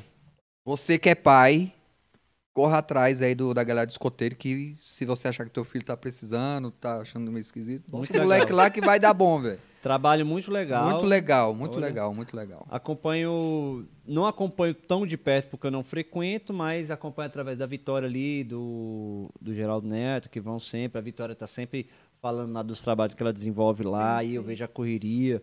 Eu, eu vi ela, ela passou agora. O Geraldo Neto acho que mudou agora de, de- Isso, de, de um para ramo, outro, tá e ela também, aí desenvolvendo as atividades. É, dá pra ver, assim, que realmente tem, tem uma base legal e, porra, ajuda com tanta Sim, coisa. com certeza. Então, assim, Ana, só pra gente. é, quem tá afim, acompanhando agora, que vai assistir depois, como é que faz, então, pra poder. eu Quero, quero levar meu filho. Como é que faz? Primeira coisa, procura o escoteiro mais próximo da sua casa. Por que, que a gente faz isso hoje? Porque tem escoteiros aí, 41, 42 grupos espalhados no DF, porque é justamente para a gente estabelecer essa relação com a comunidade. Então, entra lá no site escoteirosdf.org.br, olha e entra em contato com aquela pessoa que está ali, com o nome, e pergunta como é que eles fazem para se inscrever, ou marca já um dia para fazer a visita. E cada grupo, assim, o nosso, a gente pede para entrar no site e fazer o cadastro. Então, eles ligam para mim, eu atendo, tiro todas as dúvidas e falo: ó, faz o cadastro, marca o dia da visita, e aí, pessoalmente, a gente começa a estabelecer a relação. Então, o primeiro contato é ver o mais próximo, pegar o telefone que está no site e ligar para a pessoa. Isso aí, tanto para se eu quiser levar meu filho, tanto se eu quiser Exatamente. tirar as dúvidas, tanto se eu quiser participar. Tudo, tudo é isso por aí. aí. Exatamente. Fora esse site, vocês têm um rede social de vocês Um quiser acompanhar lá, alguma coisa? O nosso Instagram é, GA, é 13, é GAB13, né, Vitória? GAB13, tudo junto, arroba? GAB13. Põe na tela. Não, sacanagem. Coitada, ela tá, tá cuidando lá do. Se tivesse Super. preparado, põe na tela aí pra gente, tá? Mas hoje não vai rolar. No Bota próximo, na tela o site e o, o Instagram. no próximo. E joga uns vídeos também lá de vocês. Bota aí, Vitória. Mostra lá como é que é o grupo. É, eu até ia passar para ela. A gente fez um vídeo, os escoteiros do Brasil fez um vídeo muito legal é, desse ano, explicando um pouco do movimento, porque todo ano a gente tem um tema. E o tema desse ano é de volta às nossas naturezas. É justamente para a gente recuperar esses dois anos de movimento, de voltar para nossa natureza, resgatar Legal. o nosso princípio. Então é um vídeo bem legal. Depois eu passo para a Vitória para vocês Show, terem ali. É bem show. legal, é Legal. muito bonito de a imagem. assim, É rapidinho. Bacana. É, Tem um site lá, tem um Instagram. Você quer deixar seu contato também, direto? Se fosse alguém falar direto com você? Posso deixar. O meu telefone, eu vou colocar, gente, pode, não me liga que é difícil eu atender. Porém, se você mandar mensagem, eu respondo WhatsApp. todas. Gente, deixa eu só fazer um... pa- Gente, Gente, esse número que ela vai botar não é pra ligar, não recebe É. desligar, é só o WhatsApp. Ô, Vitória, põe a câmera aqui, põe na tela. Cara, seguinte, gente, ninguém mais, ninguém mais gosta de que ligue pra ninguém. Não existe mais Manda um isso. zap. É um zap, cara, entendeu? É igual assim, tem coisa mais chata do que você mandar o zap pra alguém e a pessoa te ligar pra responder? cara, a pessoa tem preguiça de digitar? Manda um áudio. Beleza. Agora tem o 2x, você tem o escuta 2x. rapidinho. Então, ela vai deixar o telefone, Né? manda o zap, porque ela não vive só disso aqui, do, do escoteiro. Exato. Trabalha, faz as coisas dela e tal, e tá lá de voluntária. Então, manda o zap lá Mas pra ela. respondo todos. Mas ó. responde. É 991368228. Pode mandar mensagem, eu já tenho a listinha, mando todos os endereços para vocês. Se for aqui de Águas Claras, vou ter o maior prazer de ouvir vocês, explicar como é que funciona. Lógico que assim, eu posso falar mais pelo meu grupo, mas posso orientar vocês a procurar os grupos mais próximos aí. Entendeu? Pode mandar mensagem. Não sei se é uma pergunta ruim de fazer, mas não tem nenhuma rixa dos grupos de Brasília, não, do... Olha, Eita! sempre Treta. tem. Porque Sempre tem uma assim, rixazinha. um grupo nasce do outro. Assim como tem aqueles que não concordam com nada, foi lá criar a FET, tem- o nosso grupo mesmo já criou uns três, quatro. Uhum. Entendeu? É cria de vocês. Exatamente. Porque assim, ah, não concordo. Porque, gente, assim, somos seres humanos. Seres Uhum. humanos têm um pouquinho de ego, tem aqueles que têm um pouquinho de ego a mais. né? Então a gente tem que seguir ali as regras. Mas tem aqueles que querem ter o seu grupo, né? Fica, ficar no comando, porque a gente tem que passar. Né? A gente tem que rodar e passar por toda. Sim. Tem aqueles que não querem largar o osso. Mas, assim, no geral tem, assim. Mas eu não me recordo aqui grupos que não falam um com o outro. Mas que já teve rixas em algum momento de quebrar e criar outro. Vocês Se perdoe, se perdoe. É. Vocês fazem algum tipo de, de jogo ou gincana entre grupos assim, não? Sim, Faz? a gente faz aqui. A gente pode fazer, é, juntar grupos e fazer. Ah, vamos pegar dois, três grupos e fazer. E a gente tem, assim, os eventos regionais. Então, agora no final, no segundo semestre, a gente tem um evento só para os lobinhos, que vai juntar todos os grupos, só dos escoteiros, só de... Então, a gente sempre eu, tenho, eu tenho uma dica. Dos grupos que não se dão muito bem, dá pra, brin- brincar de porrada ou bol. Porrada ou bol. Não precisa Queimar. ser o octógono na porrada. É porrada ou bol, que é bolada. Mas, Aí vai gente, o problema é dos adultos. Os jovens se amam, eles não têm rixa. O problema somos os É o chefe, quando chega lá. Isso aí tem em todo lugar. Todo Exato. Lugar que tem. igreja, né? Todo lugar. Na igreja que tem aquela coisa de. Eu já, já toquei em igreja, então eu Então já sei. sabe. Um dos motivos de eu ter saído foi isso. Entendeu? Então, assim, acontece. E Aí depois que você acaba com- aprendendo a conviver com isso, você fala. Lá no Giab a gente tem assim, a gente faz o nosso, fica ali, a gente não se envolve tanto, porque a gente realmente fica no nosso mundinho tentando fazer o que dá. Porque, assim, tem de tudo. Tem gente, assim, Uhum. tem pessoas maravilhosas, mas tem aqueles que gostam de aparecer, como em todo lugar. Então, É, não posso falar jeito, que não é, gente. desse É jeito. mundo normal. Antes de agradecer, aproveitar que hoje estamos estreando aqui com a, com a? Ana. E deu tudo E certo na ao vitória. vivo. Ao vivo, ó, estamos ao vivaço aqui, é a primeira vez. Agradecer o pessoal que também acompanhou aqui no, no chat. Olha, são poucos, mas eu vou dizer que são especiais. São os primeiros ao vivo aqui nosso. Os colegas aqui, até mais de um, eu- e lembraram aqui da, da manobra de Hamish. Isso, Manobra de Hamish. mesmo. Foi Valeu, o. gente. Quem falou aqui foi o Henrique Sandro e teve outra pessoa que falou? Não, acho que foi só ele. Ah, Henrique, Ah, teve tá o- aí. O Henrique Sandro e o Bruce Rodrigues. Os dois lembraram aqui da, da manobra. São escotistas nossos, Henrique. Ó, Henrique, obrigada por estar aí. Ele Ele, é tá do chefe, de, ele é do grupo aqui de Taguatinga, Legal. quinto DF. O Legal. Bruce eu não sei, Bruce, se apresenta porque eu não lembro de você. E aí, é, fora isso, assim, de novo, aproveitando que a gente está ao vivo hoje, né? Agradecer quem dá apoio pra gente desde o começo, que é o Tacopep. Tacopep do Vicente. Pires dá um apoio pra gente aí. Quem Então, gosta de comida mexicana, vá. Esse aqui foi recentemente lá. Delicioso. Saiu de lá rolando. Ave Maria, Né? não. Ainda a, a menina lá, como é que é o nome dela? É a Nelly. Nossa, ainda mandou um marmitão pra mim. É, a Nelly saiu de lá rolando, ainda no final falou, ainda vou mandar um negócio pra você. E mandou lá. Então, o Taco Pep do Vicente Pires. Do Vicente Pires, especificamente do Vicente Pires. que Açaí, tem um açaizinho também top lá. é que do lado lá, a rede. dela. Isso, a rede deles lá, que é o Cia do Açaí, que Hum, também é bem legal. saber. Rede lá deles bem bacana. E quem quiser apoiar a gente com a caneca, A gente tá aí, eu- a gente não gosta de pedir a doação, mas quem quiser adquirir uma canequinha dessa aqui pra ter em casa, né? Olha lá, olha lá, tá vendo como é que ela chama a atenção Muito da gente? blogueirinha ela, muito blogueirinha. É, põe a mãozinha pra dar foco lá, aí ela fica brigando com a gente. Tá aqui, Vitória, tá aqui. Vitória, tá aqui, a caneca, tá aqui. A caneca tá aqui, ó. É. Só R$ 49,90. 49,90, procura a gente lá no 50 direct. conto, a gente dá troco é, não. é, não tem troco não. Procura lá, aí geralmente quem vai estar de olho na mensagem lá é a Vitória, ela vai ficar pagando sapo pra eu ir lá olhar. É. Então eu vou lá olhar depois. Então, Ana, assim, queria agradecer demais você estar aqui. Então, assim, esclareceu basicamente tudo que eu tinha sobre esco- de, de dúvidas, né? Que nunca tinha parado para conversar com a Vitória sobre isso, assim. e Ei, aí, Vitória. não, mas não foi por erro dela, não. Bichinha. Eu, eu, eu acho que eu conversei com ela rapidamente sobre algumas coisas que eu tinha dúvidas, mas aí veio a ideia de, de falar. Aí eu falei, isso foi legal. Eu falei, Vitória, procura uma pessoa lá que queira falar, tá disponível. Ela, ah, você é uma pessoa legal. Aí foi falar, Ana, lá vai ser legal dela falar a respeito e tal. Eu não sei se foi contigo que ela falou que. Ah, acho que tá meio preocupada do que pode falar, do que não pode. Eu falei, não, vai tranquilo, que lá a per- a- a- os que a gente vai conversar lá É é, bem- é um é pai que tá chegando, digamos. Exatamente. E vai Tira tirar uma dúvida. E vai tirar uma dúvida. Eu acho que ajuda bastante é, muita gente. Assim, hoje a gente está com pouca gente aqui na live, mas aí vai ficar no ar, a Vitória vai postar aí os cortes depois e vai ajudar muita gente, né? Então, assim, esses casos que você falou, eu acho que é bem legal, assim.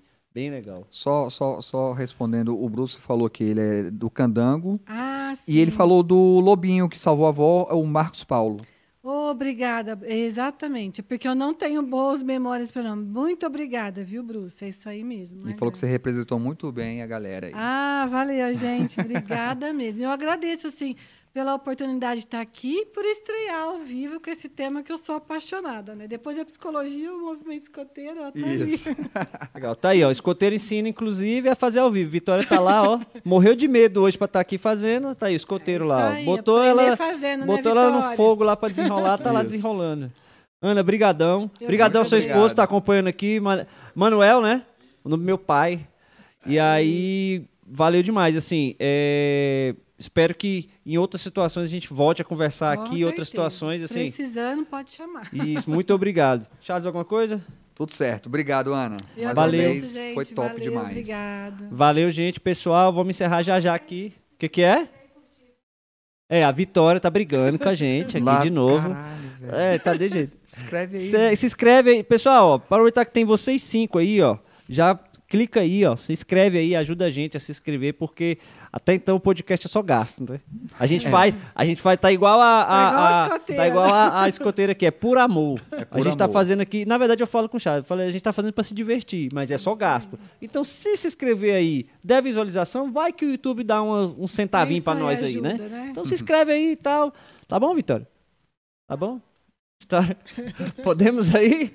Ana, obrigado. Foi top. Valeu. Muito gente. legal. Obrigada.